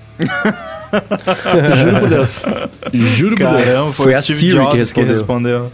É, foi, a resposta é. foi essa. Aí eu falei, ah, tá bom, então alguma coisa tá vindo aí, né? Vocês não podem Foi falar. a, a não resposta mais resposta de todos os tempos, né? É, mas eu concordo, porque é uma coisa que me irrita muito no, no WhatsApp hoje em dia, que, na verdade, muita coisa me irrita sobre o WhatsApp, mas o Não, que não mais me irrita é o fato dele ser 100% só, não, é o seu celular e acabou, né? Se você quer acessar no computador, você tem que escanear o QR Code, abrir no browser e tal. Tem uns aplicativos que se, se né, oferecem para resolver esse problema, mas fica consumindo lá 50 GB de RAM. é. Então, E eles são só uma versão do WhatsApp Web, né? Não é nada diferente, não é um aplicativo é, mesmo. né? Tipo, então eu, eu sempre prefiro assim, todos os meus amigos, contatos que têm iMessage, cara, fala comigo pelo iMessage, não vem falar pelo WhatsApp, porque eu tenho amigos que eu sei que tem iPhone e me mandam mensagem no, no WhatsApp. Eu, na hora, a primeira coisa que eu falo é, me manda no iMessage, porque eu não quero conversar no WhatsApp. E felizmente eu tenho um círculo de contatos suficiente no, no iMessage que eu uso o iMessage muito mais do que o WhatsApp. O WhatsApp é realmente é, uso para alguns contatos mais profissionais, aí Bruno, é, que realmente são pessoas que não usam iPhone e tudo mais, mas a pessoa usar iPhone e vir falar comigo no, iMe- no WhatsApp eu, eu não aceito, não aceito, eu reclamo. E sabe o que eu acho engraçado? Porque no começo do WhatsApp lá, né, há tempos longínquos, tipo, quando ele custava 99 centavos ainda, você podia, você podia se cadastrar com o seu e-mail, né? Não era necessariamente ter um número de telefone, né? Então, ele funcionava em outras, em outras plataformas, né? Eu lembro que tinha no iPod Touch e no iPhone. É, na época ainda não tinha. Não, acho que não tinha iPad, não lembro ainda. Mas. E aí os caras migraram, desencanaram. Não sei se por segurança, não sei qual que é a pegada. E vocês são desenvolvedores, vocês manjam mais que eu, né? Mas. Também não sei qual que é a complexidade de fazer esse, esse bagulho intercontas. Tipo, o Telegram tá aí com o aplicativo em todos os lugares e funcionando muito bem, né? Não sei por que, que os É, caras não fazem. não sei exatamente como funciona o WhatsApp para poder falar se seria, né? Obviamente seria difícil porque é um, né? É um sistema complexo e tudo mais, mas pô, ele tá aí há muito tempo e eu acho que eles focaram tanto nessa coisa de não, nós vamos substituir o SMS, né? Porque na época que o WhatsApp começou, É verdade, a proposta é verdade. dele era essa, né? Ser o substituto do SMS. Que eles focaram tanto nisso que eles esqueceram que eles podem ser melhores que o SMS, né? Por Pois exemplo, é, não precisar ser só no celular o negócio. Não, e eles, eles cumpriram o que eles falaram, né? Assim, não, o SMS morreu. Quem manda SMS Não, agora é é só a promoção, né? É verdade. Ou a Defesa Civil que manda Ou a defesa civil. 20 SMS um atrás do outro falando de vacinação de crianças pra mim que não tenho filho, mas, mas tudo bem. É, Marcos, seu chute pro Facebook no ADT 300. Ah, eu tenho tantas possibilidades. Eu não sei se, eu- se é só as coisas que eu torço pra que aconteça. Eu, eu deixo a minha emoção colorir as minhas impressões a respeito aqui do Facebook, como tu já sabe, né? Mas eu acho que até é, o ADT 300, uma, pelo menos uma das propriedades do Facebook não vai mais ser do Facebook. Um chute complementar, mas sem pontuar, eu chutaria que é o Instagram, mas o que eu vou chutar é que ele vai ter recebido a ordem de reduzir o tamanho da empresa por causa de práticas anticompetitivas. Eu acho Então, que se você ganhar WhatsApp... ponto, eu ganho também. É, né? Que você foi meio abrangente demais. Alguma coisa vai acontecer, jura? Então, mas eu, eu tô sendo um pouco mais. Eu vou chutar é, mais direcionado. Eu acho que vai acontecer isso. Ele vai ter recebido a ordem, ou talvez até já ter sido obrigado a desmembrar, porque. Independente de quem ganhe, isso Estados Unidos, tá? Independente de quem ganhe a eleição americana, eles já estão na mira. A parte republicana acha que é perseguida, a parte democrata presta mais atenção na parte específica sobre o antitrust e o estrago ali do mercado. Então eles estão dos dois lados meio ferrados em relação a isso, o que inclusive é motivo pelo qual eles estão começando já. Eu acho que se preparando porque eles já sabem que bem provavelmente vai quem deve levar a eleição é o Biden, a não ser que aconteça algum tipo de, de, de, de manobra ali de tapetão. Então, eles estão começando já, ah, vamos banir o QAnon. Ah, vamos, eles estão tomando algumas atitudes ali que nos outros anos eles deixaram passar bem tranquilas assim, para já começar a falar, ah, então, tamo do, vamos conversar, estamos do seu lado aqui, vamos ver. Tem a sessão 230 aqui que a gente sabe que tem que mexer, vamos conversar junto, vamos rabiscar isso junto, porque ele faz o quê? Ele tenta puxar a sardinha pro lado dele. Mas eu acho que isso vai acabar não acontecendo porque todo mundo já sabe como eles funcionam nessa parte de, de do back-office ali da política. Então eu acho que eles vão ter sim recebido ali para separar pelo menos alguma coisa e eu torço para que seja o Instagram, mas fica aí, isso fica em aberto. Eu gostaria também que fosse o Instagram, porque é a minha rede social favorita e, e me irrita muito o fato dela ser do Facebook. Pois, é, então, por isso é, que eu falei é. que as minhas emoções estejam, estão, estão aqui talvez colorindo o meu chute. É, tô com você Mas nessa. vocês acham que se o Instagram saísse do WhatsApp, do WhatsApp, do Facebook, ele mudaria muito? Ou as diretrizes Não, continuam parecidas? Assim, na verdade, o que me incomoda no Instagram é o fato dele ser do Facebook, porque eu acho o Instagram Sim. ok, ele é legal. É, sim, não vejo grandes problemas. Tem umas maluquices de teste AB que eles fazem, às vezes, que fica mudando as coisas aleatoriamente, que é coisa de empresa de tecnologia grande, não é necessariamente um problema do Facebook. É, mas é, eu adoraria poder usar o, face, o Instagram sem a culpa, entre aspas, de estar usando um produto do Facebook, né? Então, Exatamente. Eu acho, que, eu acho que o Instagram é o produto do Facebook que ainda tem salvação, digamos assim. Uhum. é, se ele for Justo. afastado das garras do, Instagram, do Facebook. Bom, é, do Facebook nós vamos aqui para o Twitter, outra rede social e eu gosto muito que eu sou o primeiro na ordem alfabética aleatória, porque eu posso chutar aqui uma coisa óbvia que eu acho arriscado, porque não me parece algo que está próximo de acontecer, ou que vai acontecer em algum momento na história. Eu vou chutar que no ADT 300 já vai ser possível editar tweets. Olha! Ousado, ousado, ousado. Eu Caramba. acho que assim. Por, Olha! Porque essa semana até rolou uma, uma discussão discussão no Twitter sobre isso, né? Sobre o Twitter, meta discussão, que existe, existem problemas relacionados a, a, você poder editar tweets. Então, por exemplo, uma pessoa que tem muitos seguidores vai lá e twitta: Ah, eu gosto de arco-íris, sei lá. E aí, um, sei lá, 50 mil pessoas retweetam e aí a pessoa vai lá e edita a mensagem para alguma coisa absurda, sabe? Uma coisa repugnante. Então, teria que ter limitações, tipo, não, você só pode editar o tweet se ele não tiver sido retweetado nenhuma vez, ou se você editar o tweet, todos os retweets que foram feitos são desfeitos, ou, sei lá, tem um limite de caracteres, por exemplo, você só pode mudar três caracteres no tweet, mas as pessoas iam ser criativas, né, de como uhum. mudar todo o sentido de um tweet em três caracteres, mas enfim. Então, tem que, é uma coisa que tem que ser muito bem pensada, acho que por isso que não foi feito ainda, porque realmente uh, no Reddit acontece muito isso, da pessoa postar um comentário lá bacana e tal, e muita gente dá upvote e comentar embaixo, ah, eu concordo plenamente com o que você disse. Aí daqui a um mês a pessoa vai lá e muda o comentário para alguma coisa absurda, sabe? Então tem que ter algum tipo de, de, de filtro para que isso seja possível, né? Pois é, na minha, na minha humilde opinião, eu acho que as duas formas fáceis de fazer isso é, primeiro, um aviso, né? Este tweet foi editado, porque isso, no, eu acho que o Facebook faz isso, já quando você edita um comentário lá, aparece editado, né? Pra dizer que foi editado. E um limite de tempo, você postou, cara, no máximo meia, meia hora depois, de 20 minutos depois, 15 minutos depois, tá ligado? É, Provavelmente vão res... ter que combinar tudo isso, né? Fazer vários Sim. tipos de, de filtros, porque é, é o tipo de coisa que pode ser abusada, né? Por mais que a empresa tente é, impedir esses abusos, é, acaba acontecendo, né? É que nem o lance do, do WhatsApp, quando você vai deletar uma mensagem, por exemplo. Você pode deletar uma mensagem até X tempos que ela foi postada, digamos assim, né? É, depois disso você não consegue mais apagar para tudo, você só apaga para você. Então isso resolve E todo tranquilo. mundo vê que a mensagem, que existia uma mensagem ali, ela foi deletada. É. é. uma outra coisa que também isso, que é importante. Isso o Telegram falha miseravelmente. E o, e o WhatsApp e o Messenger do Instagram também. Eles simplesmente deletam aquela mensagem como se ela nunca tivesse existido. É melhor que o, o Instagram que fala assim, tinha algo aqui.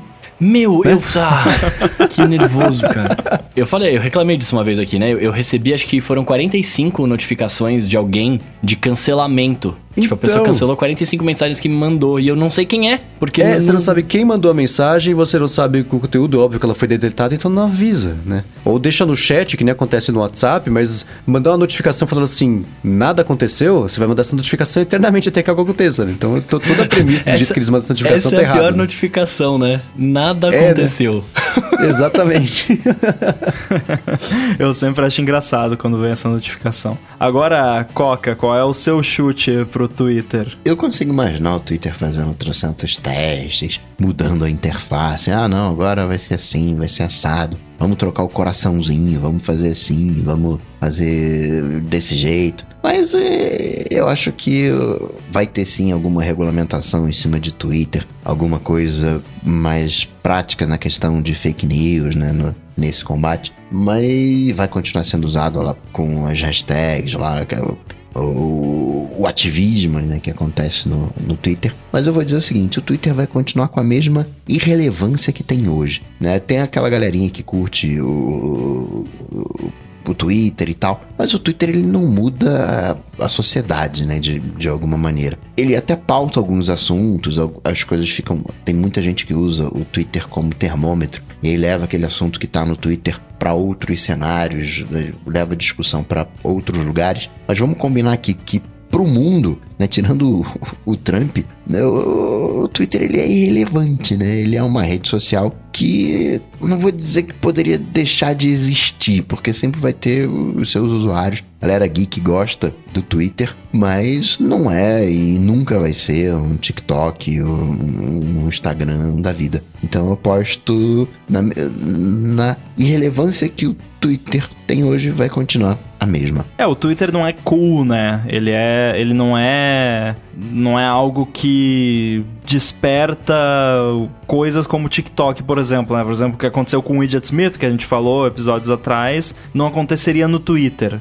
Claro, você pode. O Twitter é fantástico. O, o- meu público maior está no Twitter. É, é ótimo quando você sabe usar, só que é aquela coisa. É, é para quem já tem ali um- uma boa quantidade de seguidores, você consegue promover as suas coisinhas ali e tal. Rola umas discussões bacanas, mas não é cool, né? Não tem o fator cool que tem um TikTok da vida. Nossa, eu penso completamente ao contrário sobre isso. Eu ia falar isso eu, agora eu tenho também. certeza que o Twitter nunca vai ser um TikTok, o Facebook, o Snapchat, nada disso. Mas tudo começa no Twitter. Exato. Se você olha, assim, qualquer tipo de matéria sobre qualquer coisa que, com fato que aconteceu, sempre tem a mensagem, "Oh, esse assunto estava nos topo do Trending Topics do Twitter. Na TV, quando fica ali as mensagenzinhas que as pessoas mandam, é sempre de tweet. Hashtag tudo bem que é pra espalhar também no, no, no, no, sei lá, no Instagram, mas é pra achar conteúdos no Twitter. O Twitter, ele é. Tirando até, você comentou Trump, que eu sei que ele é o principal usuário do Twitter. O Twitter já faturou muito com a existência do Trump na plataforma. Mas, tirando isso, ainda assim, tudo o que acontece de imediato. Que, que envolve imediatismo de espalhamento. De, espalhamento, tá certo? De espalhar informação, é, nasce no Twitter. Isso desde, por exemplo, quando o avião pousou lá no Rio Hudson, que foi uma das primeiras coisas que fez o Twitter explodir loucamente sobre esse negócio de, de dele ser a fonte imediata, porque o Facebook até hoje não conseguiu se apropriar do lance de imediatismo. O Instagram um pouco com lives, mas ainda assim é mais evento do que informação e, e- e- e- dados. Então o Twitter ele nunca vai ser grande, mas ele fomenta e vai continuar fomentando todos os grandes, porque o jeito que a informação nasce e circula, espalha de lá pra fora, é o jeito mais eficiente que tem hoje em dia para espalhar a informação na internet. Eu acho que isso estaria certo há uns anos atrás, hoje não mais. Porque isso que você tá falando do start, né? O, o primeiro cara.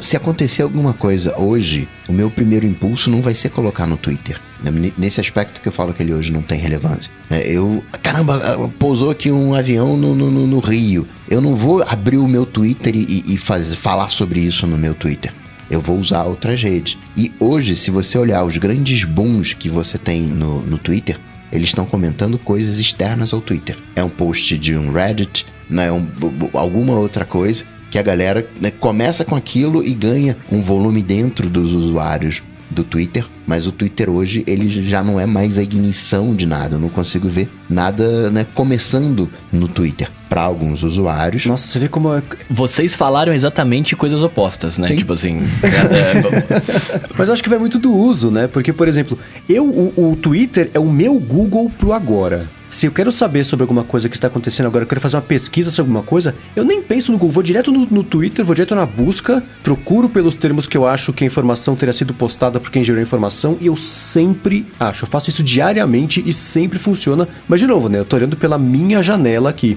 Mas ainda assim é muito louco como é, a minha experiência de uso do Coca são exatamente opostas sobre a mesma ferramenta, né? Mesma plataforma, enfim. É, o Twitter também é o meu Down Detector, né? Tem aquele site Down Detector. Se eu tô usando um aplicativo e eu tô vendo que tá dando problema, eu vou lá no Twitter, procuro o, o Twitter lá do, da empresa e vou nas mentions. Se tem um monte de gente falando, eita, caiu, caiu, caiu, eu já sei que tá fora ah, da... dá um detector, entendi agora. Mas então o, o chute do Coca é que o, o Twitter não é cool e vai continuar não sendo cool. Exatamente.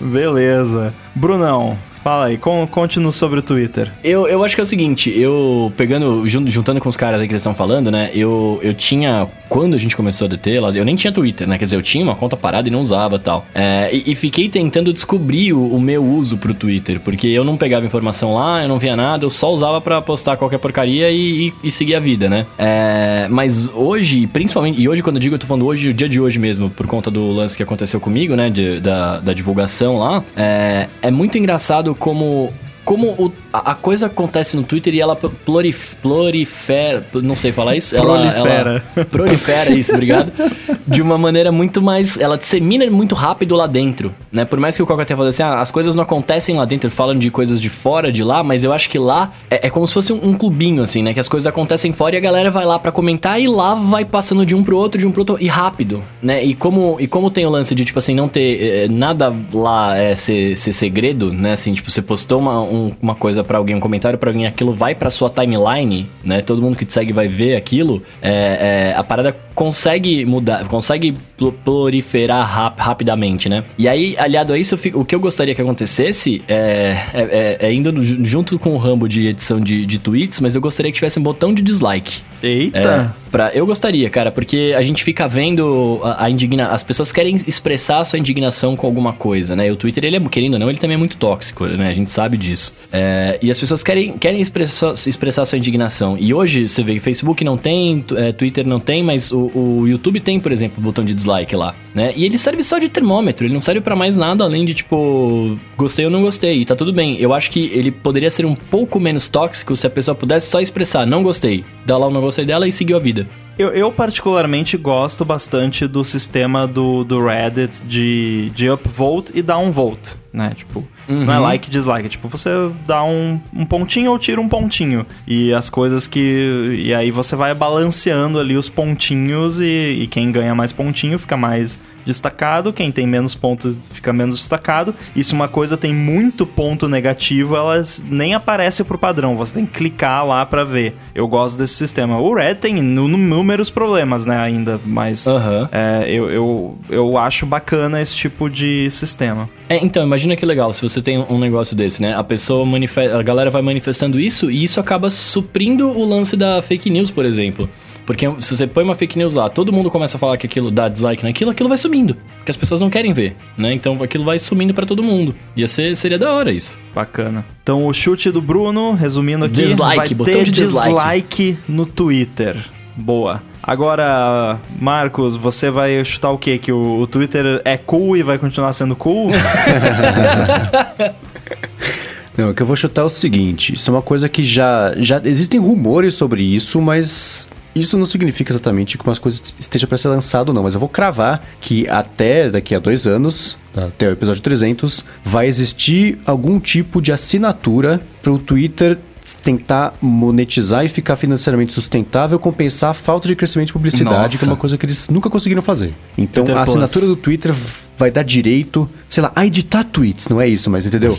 Benefícios que as pessoas que assinam vão ter. Que sacanagem, né? Nossa, já pensou? Então eu acho que vai existir um Twitter Plus, Twitter Premium, Twitter qualquer coisa que vai ser, vai permitir assinatura para você ter acesso a recursos complementares, mas no fim das contas mesmo eh, vai ser uma tentativa ou tirar anúncios, por exemplo, que é uma coisa que para quem usa aplicativo de terceiro já não acontece, né? O aplicativo de terceiro, ele é a experiência pura do Twitter, não tem é, sei lá, moments não tem o que você perdeu, não tem talvez você se interesse, não tem nada disso, é só que você segue, é uma maravilha. Mas eu acho que, como a porcentagem de pessoas que usam aplicativos terceiros, que eu tenho muita curiosidade, curiosidade de saber qual que é, é pequena, eu acho que, por exemplo, tirar anúncios vai ser uma das vantagens que vão existir para esse Twitter Plus Premium, ou seja lá qual vai ser o nome. O chute resumindo é: o Twitter vai ter um plano de assinatura.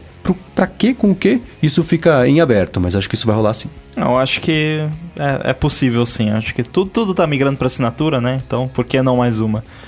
Agora, partindo do Twitter, acho que agora a gente vai entrar aqui na parte mais ADT, né, dessa discussão, que são as empresas de telefones móveis também conhecidos como smartphones e não podemos deixar de mencionar aqui a Samsung, é claro. E de novo, eu começo com o chute, então eu vou cravar aqui. Pode não ter lançado Apple Glass, no ADT 300. Mas a Samsung vai ter lançado um óculos inteligente, um Samsung Glass, uma coisa que você coloca no rosto.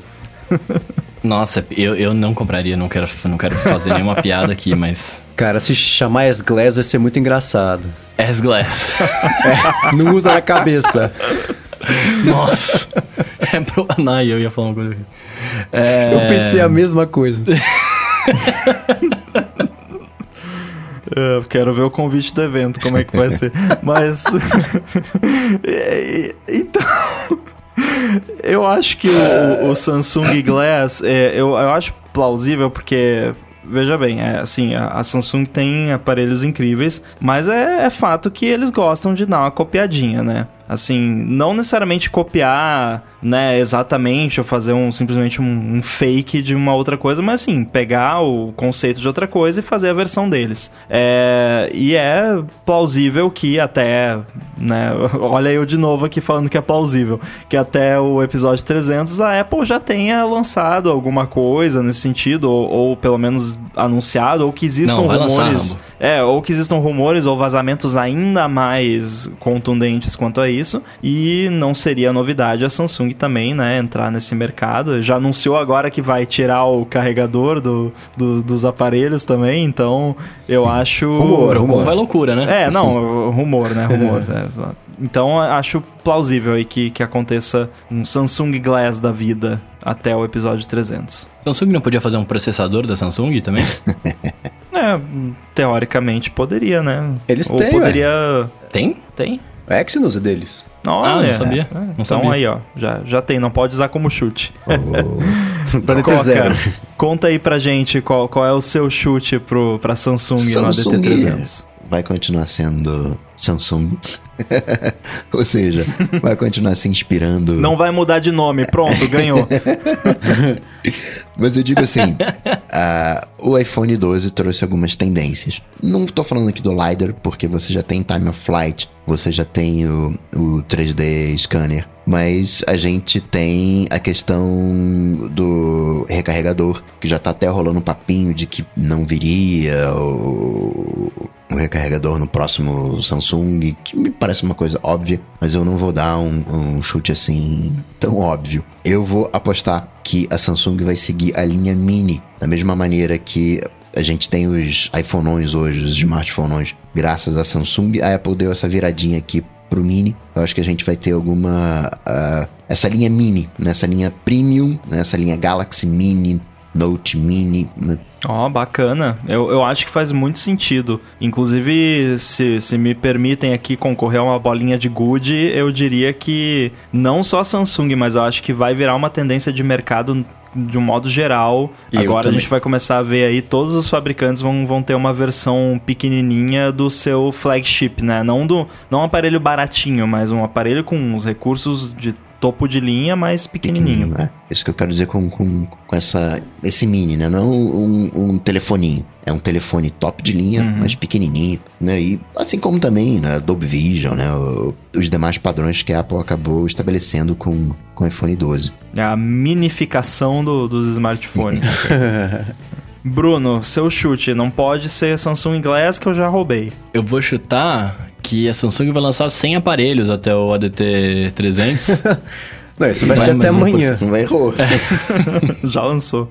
Cara, eu não sei, eu não sei o que, o, o que, o que eles poderiam fazer. Eles estão indo na vibe do ecossistema, né? Até por isso que a que, que faz, faria sentido o lance do óculos também, etc, né? Eles não têm caixinha de som inteligente ainda, tem? Tem sim. Eles anunciaram, é o AirPower deles. É, anunciaram é. o, o Então, Samsung eles anunciaram. Home, acho. Então, desculpa, eu, eu tentei te ajudar aqui, mas não. É Galaxy Home, acho que é isso. Mas nunca foi É, lançado. É, é, é. Lança, mas não tem, né? Como é que era que a gente falava? Eu esqueci agora. Primeiro episódio do ADT.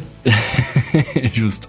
Ah, então, eu, eu, eu, iria, eu iria nessa linha, que eles vão continuar fazendo essas coisas de ecossistema próprio, porque eles estão investindo muito nisso. Agora, qual produto, talvez, é, eles poderiam começar a focar num, num- numa, numa, tipo, um Apple TV da vida, sabe assim? Tipo, alguma coisa nesse sentido, porque hoje eles já tem o relógio, já tem o celular, é, tem o processador, que eu não sabia, descobri hoje. Ah, de repente, eles podem pensar em fazer, sei lá, já tem televisão... Ah, não, é, não faz sentido minha televisão, porque ele já tem televisão da Samsung, né? Samsung faz tanque de guerra, ela faz tudo. A Samsung faz tudo, né? Esse, esse é o lance. Mas de repente eles podem pensar em começar a integrar ah, mais a televisão. É que aí vai de novo numa parada que eu não. num mundo que eu não manjo. Não sei como é que é o, o, o TVOS deles, né? Tipo, da, da TV da Samsung da Smart TV, pra ver se é mais integrada com os aparelhos deles, etc. Mas eu, eu, eu chutaria assim, bem genericamente, por não, não ir muito a fundo, que eu acho que eles vão continuar nesse lance de ecossistema e, e vão, sei lá, ter produtos bem focados nisso, assim, tipo, pra tentar atrair de fato a galera pra lá. Porque você vê que esse é o caminho deles, tá ligado? Tipo, é, é falar, venha pra cá e fique aqui dentro também, que nem a, a Apple faz. Então, o chute do Bruno é ampliação do ecossistema Samsung. Samsung, colocar olha só. Dessa isso forma, aí. né? Pra quem, quem quiser aí entrar a fundo no ecossistema da Samsung, vai ter aí todos os devices que,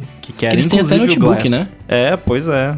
Mas eles não têm Samsung OS no notebook, né? Ou tem, eu tô louco. Tem o Dex. É, que você adora, inclusive. Aí, Que eu ó. adoro. É, eu, pod- eu poderia dar outro chute, então, em vez de ecossistema, eu poderia, eu poderia falar que eles vão, eles vão. Eles vão desenvolver mais a fundo ainda o Dex e eles vão tentar fazer uma, um- um- uma, uma parada, tipo. Que eles já fazem isso hoje com o Dex, com os smartphones, mas, tipo, tentar de fato tornar isso. o- tornar o Dex uma coisa mais utilizável mesmo, tipo, concorrer, pra concorrer com sistemas operacionais grandes. E não só, tipo, no campo das ideias. Porque hoje o Dex é uma coisa de campo de ideia ainda, né? Tipo, existe, olha que bacana, mas ninguém usa direito, não é funcional mesmo. Bacana, bacana. Gosto Marcos, mais desse chute. O que você tem a nos falar sobre Samsung no episódio 300? Eu vou dar o chute mais chato do mundo, mas eu tenho certeza que eu vou pontuar. A Samsung vai estar exatamente igual. Vai estar lançando 300 telefones Um por aparelho por semana semana. para pulverizar o mercado e confundir, ter só a opção dela ao invés de ser considerar ela e, e é concorrente, com experiências malucas que podem formar produtos futuros ou não, mas acho que vai ser. Não vai ter, por exemplo, acontecido nada assim do tipo, ah, ela vai matar a linha de relógios que não funcionou direito. Ah, ela vai desistir do mercado de tablets, porque também não vende muito. Não, vai continuar exatamente, não vai ter nada significativo que ela vai ter é, mudado de, de foco ou de, de, de, de- de linha de produto. Acho que a Samsung de hoje é que nem isso, assim, no máximo de dois anos pra cá, ela fez o quê? Fez o dobrável, né? Então acho que da- daqui dois anos também não vejo nem um- algo da magnitude do dobrável, vejo mesmice. É, faz sentido, né? Já, já é assim há, há algum tempo, então acho plausível que permaneça assim. Mas agora chegamos aqui na parte onde eu acho que ninguém vai ficar sem chute, né? Porque é, é o, o nosso foco aqui. E felizmente eu sou o primeiro na lista, então eu vou chutar aqui, mas eu não vou chutar alguma coisa óbvia, porque eu acho que tem bastante coisa. Porque poderia chutar alguma coisa que vai acontecer mês que vem, porque é antes do ADT 300, né? Então, mas eu vou chutar aqui uma coisa mais de, de médio prazo. Eu vou dizer que até a gente gravar aqui o, o ADT 300, o chip U1 vai estar muito difundido na linha de produtos da Apple. Não que absolutamente todos os produtos vão ter, mas vai ter Mac com o 1, vai ter, sei lá, Apple TV Remote com o chip 1. O chip 1 vai estar tá para tudo quanto é lado, pelo menos nos produtos mais recentes da linha de produtos da Apple. Isso vai permitir uma integração muito melhor entre eles, você apontar um device para o outro e fazer coisas e encontrar o, o remote da Apple TV no Find My. Vai ser uma maravilha. Eu vou apostar que. Eu falei que. Aí tem, tem uma. Aí vocês vão querer me pegar no negócio aí, porque isso vai acontecer em 2022. e vai ali em setembro. E aí talvez o evento não tenha acontecido ainda. Então, né, se eu fizer uma aposta em cima de iPhone, talvez eu pegue só um ano e não dois. Mas enfim, vou fazer essa, essa aposta assim mesmo. Que é o seguinte: a Apple ela vem aumentando a linha de iPhones. Antigamente você só tinha um iPhone. Aí depois, não, tem aqui o SE. E, e hoje a gente tem cinco iPhones, não 4 barra 5 iPhones, né? O SE ali, mas enfim, hoje a gente a gente tem quatro iPhones principais e ela vai aumentar essa linha de iPhones principais. Vai fazer um, um arranjo, talvez até de velocidade, talvez até de uh, A14 para todo mundo é demais, né? O chip top de linha para todo mundo é demais. Então brincar um pouco com a velocidade, talvez colocar um iPhone com um A14X brincar com fotografia, com as telas, as conexões de repente. Não, a gente vai ter aqui esses iPhones uh, sem Lightning. Então a gente teria na linha principal, que é o, o iPhone que ela anuncia né, no, no, no evento, foram quatro esse ano. Em 2022 a gente vai ter mais do que quatro, quatro aparelhos principais. É interessante, acho, acho que não dá para discordar porque é uma tendência da era Tim Cook, né? Essa questão de, de, aumentar a linha de produtos, então eu não duvido que é possível que a gente tenha uma linha expandida até 2022. Eu jurava que qualquer chutar o contrário. Queria falar assim, a linha tá expandindo, expandindo, expandindo, daqui a dois anos a Apple vai dar uma enxugada ou vai organizar melhor para separar um pouco as duas linhas e tornar mais independente e tal. Não é meu chute isso, é o meu chute sobre o que eu achei que qualquer chutaram, que ele começou a justificar a resposta dele. Eu segui a... a é o meta-chute. Eu segui a linha do, das cores, né? Eu errei nas cores que não diminuiu, então agora aumenta esse negócio aí. Você falou que ia diminuir e aumentou, então fala que vai aumentar. Né? Tomara que não diminua, né? Bruno, conta, conta aí, é Apple Glass? Não, o Apple Glass já aconteceu, não preciso chutar ele porque eu tô em busca do erro, né? Então, como ele vai acontecer, eu não vou chutar. O Mingão, cara, Mingão já falou, 2021 ia acontecer, tem esse rumor há muito tempo. O Apple Glass é ano que vem, gente. Vamos ficar tranquilo aí, vamos, vamos mudar o assunto aí. não, brincadeiras à parte, eu não vou chutar Apple Glass, porque de fato, cara, eu, eu acho que tá cada vez mais perto mesmo. Eu, eu, eu sou muito crédulo com isso e, eu, e ele vai ficar, vamos lá. Eu vou, eu vou em outra parada, que é uma parada que eu não quero que aconteça, mas eu acho que é inevitável que é o lance dos iPhones sem, sem buracos, né? A gente tá vendo, o, tá, tá vendo é, encaminhar para isso, né? Tipo, o, já não vem mais carregador na caixa, a gente tem carregamento por indução e uma, uma indução que vai ser melhor, um carregamento melhor do que o, o, o a gente tem pelo T hoje, né? É, e, cara, Fone, fone sem fio, fone sem fio funciona muito bem, né? Tipo, os fones com os próprios chips da Apple, etc. Eu, eu acho que é inevitável e daqui a dois anos e meio é muito plausível disso acontecer, né? Eu não quero, vai, para mim vai ser péssimo, mas é o futuro, né? É o, é o note do Mendes que ele não gosta, é o meu iPhone sem buraco. É, eu acho bastante plausível também esse chute. Pode ser até que aconteça um, com uma certa antecedência aí é, do eu episódio chuto, Eu chuto o próximo, na verdade. Eu chuto o próximo ano já vai vir 100. É, mas teremos outras bolas aí no, no meio do caminho. Inclusive é interessante, porque alguns chutes desse aqui a gente pode reutilizar aí, né, mano? Mas aí é, são chutes mais para para curto prazo. Marcos, qual é o seu chute para Apple? Vamos lá, eu estava na dúvida entre duas coisas aqui.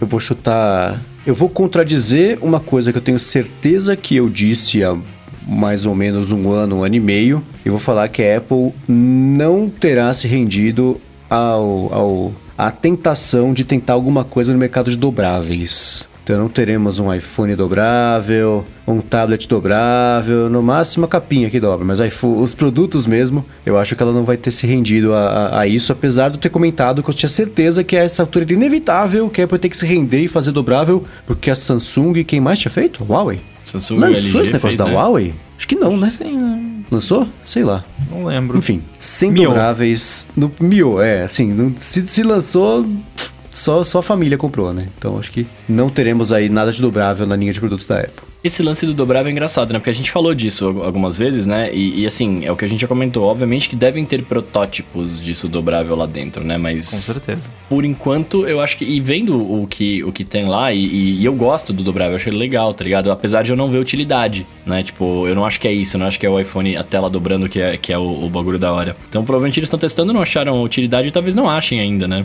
Uma coisa 100% utilizável. Eu concordo É, eu continuo achando que dobrável é que nem televisão 3D.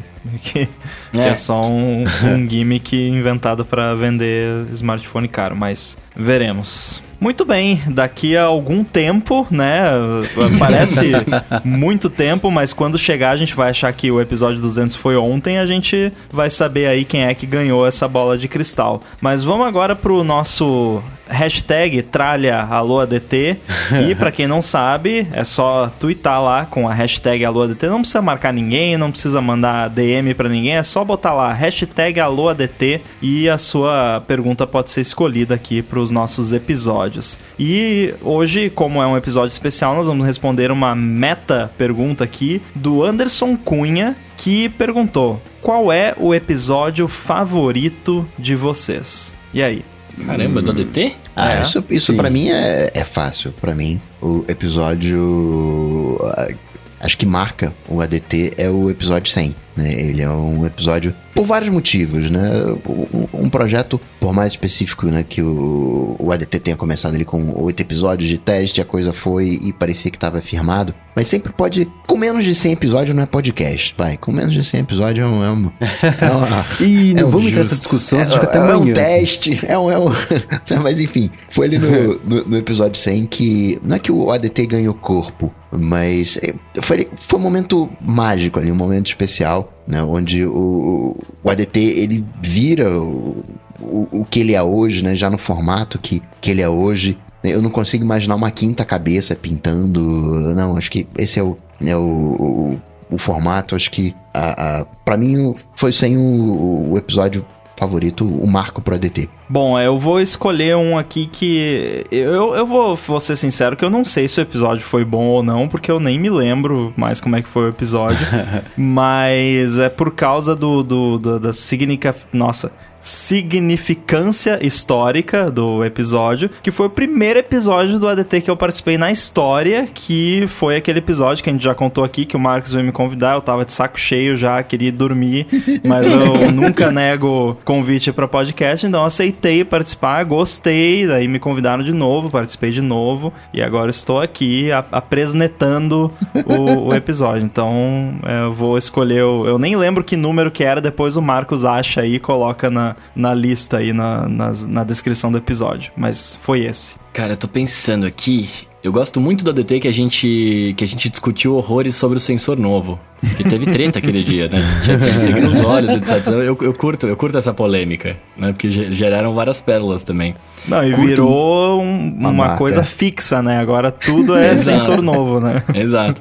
Curto muito também o episódio que a gente fala da, da coroa digital pela primeira vez, cara. É, é outro, outro termo que pegou e, e- é muito legal. Curto muito sem, óbvio, né? Porque foi muito legal fazer acontecer aquela parada. É, e gosto muito. Eu, putz, é, é um dos primeiros episódios que a gente fez, que por mais que a gente não, fo- não fosse entrosado, tava começando tal, foi um que a gente foi gravar no loop. A gente gravou. Eu, fui eu gravar no loop, né? Com eu e o Mendes e o Coca aí do Rio. Mas a gente. Eu não vou lembrar o número dele. Mas um que a gente gravou no. Não no estúdio de podcast, no outro estúdio. Que a gente tava falando como a gente acha que seria o futuro dos devices, dos vestíveis e tal. Eu gosto muito desse episódio também.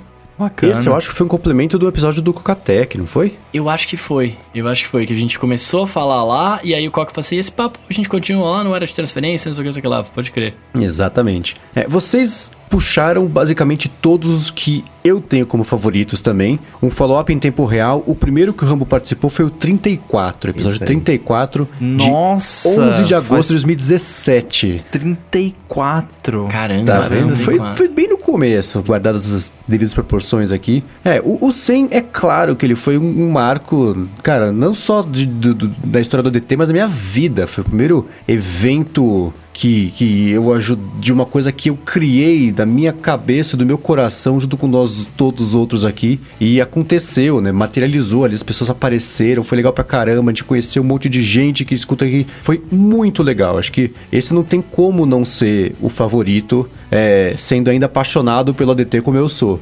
É, eu ia falar justamente também o primeiro do Rambo, porque ele marcou no fim das contas, a gente nem sabia na época, mas o formato que existe hoje, e, e, e óbvio, né, o Rambo aqui faz, ele é a quarta cabeça que já estava prevista ali no nosso logotipo, desde o comecinho tava no ali. logo, né? É, tipo placeholder, é, aí, aí você veio preocupar. Então, eu, esse, esses dois, e no fim das contas, esse de hoje é também um dos meus favoritos. Todos são meus favoritos, alguns são mais do que os outros, né?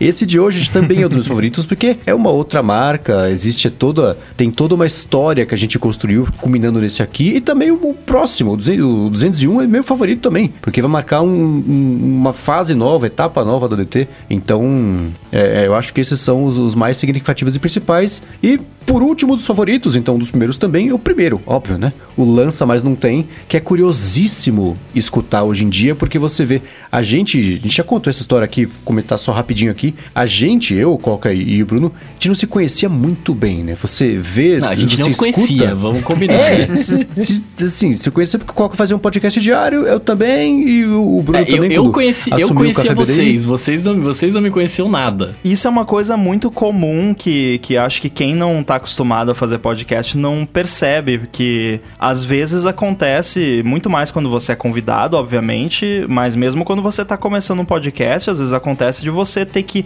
desenvolver uma conversa com pessoas que você não conhece. Então, uhum. e quando você não conhece a pessoa, você não sabe o que que você, entre é, aspas, né? pode falar, né? Às vezes você Estando vai falar sóbrio, uma coisa é ofende é a pessoa. É, pois é. Então, é por isso que eu, eu brinco do primeiro episódio que eu fiz lá, eu não sabia, tipo, não conhecia o Marcos, não conhecia ninguém, não sabia o que, que eu podia falar, no, é, ou, ou, né, que tipo de, de, de, tom que eu devia ter na, na ao, ao, expressar as coisas. Então, é uma coisa que acontece com podcast, né? Então, quando você vai começar com pessoas que você não conhece muito bem, tem esse desafio também. Sim, sim. Mas é legal, primeiro você vê a falta de entrosamento e a tentativa e a sementinha do que o DT virou, porque a gente não tinha, né, não tinha as pedras internas, não tinha apresentador, senhora em cadeira, tinha tudo digital, nada disso, né? É, então esse também é um dos aliás, favoritos. Aliás, a gente tem porque... que agradecer o meu tweet, né? É o meu corretor, aliás, pelo apresentador.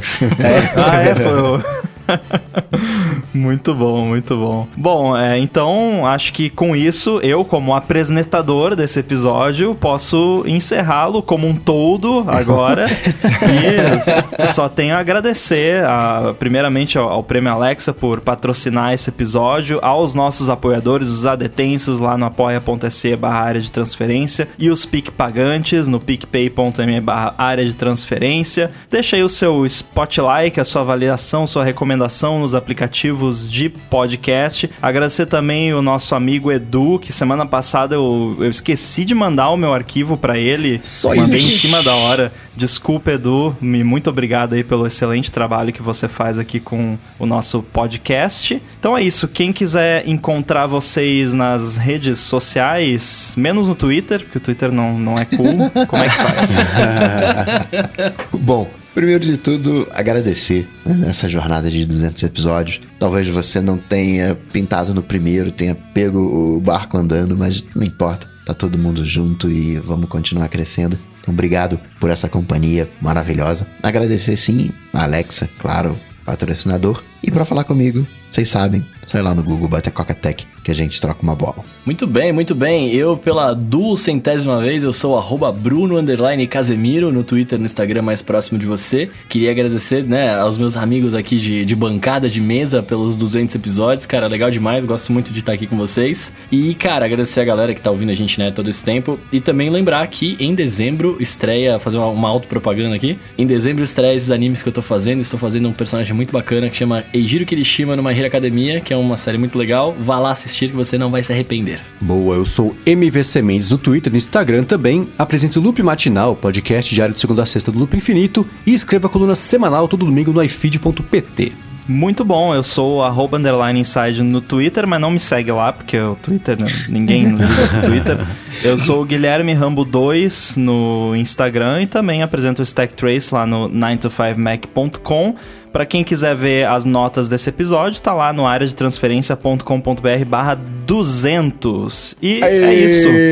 Tudo dito e posto, voltamos na semana que vem. Falou, valeu. obrigado. Tchau, tchau.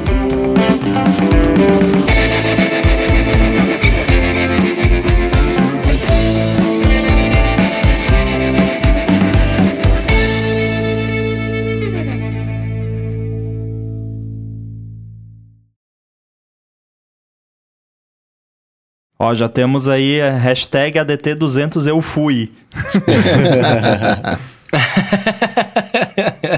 E mandar certificado de, de pa- participação. Ah, queria tanto que isso fosse ao vivo hoje. É, seria, né? Se não fosse a. Eu, eu ouço um podcast que é, é muito engraçado. Como eles transmitem no YouTube, eles não querem falar a- a- as palavras-chave pra ser desmonetizado. Aí eles adotaram um eufemismo que é a reunião dos Backstreet Boys. então, se- não fosse a reunião dos Backstreet Boys, ah, esse podcast seria ao vivo em carne e osso. bom. Pois Que é. da hora. Eu peguei aqui a pauta, Bruno jantando. eu espiei a pauta Mano, mais meu dia tá cedo. insano, porque. Meu dia tá insano, porque agora, agora eu entendo vocês são pessoas famosas e recebem muitas menções nas redes sociais, por que que vocês né, bloqueiam as coisas? Hoje, hoje agora eu posso finalmente falar que acabou o meu embargo. É, eu, fui, eu tô fazendo um personagem de um anime e aí hoje a, o serviço de streaming anunciou que eu tô fazendo esse personagem, né? Eu vi, Boa. eu vi, muito bom. É, o E- videozinho lá, né?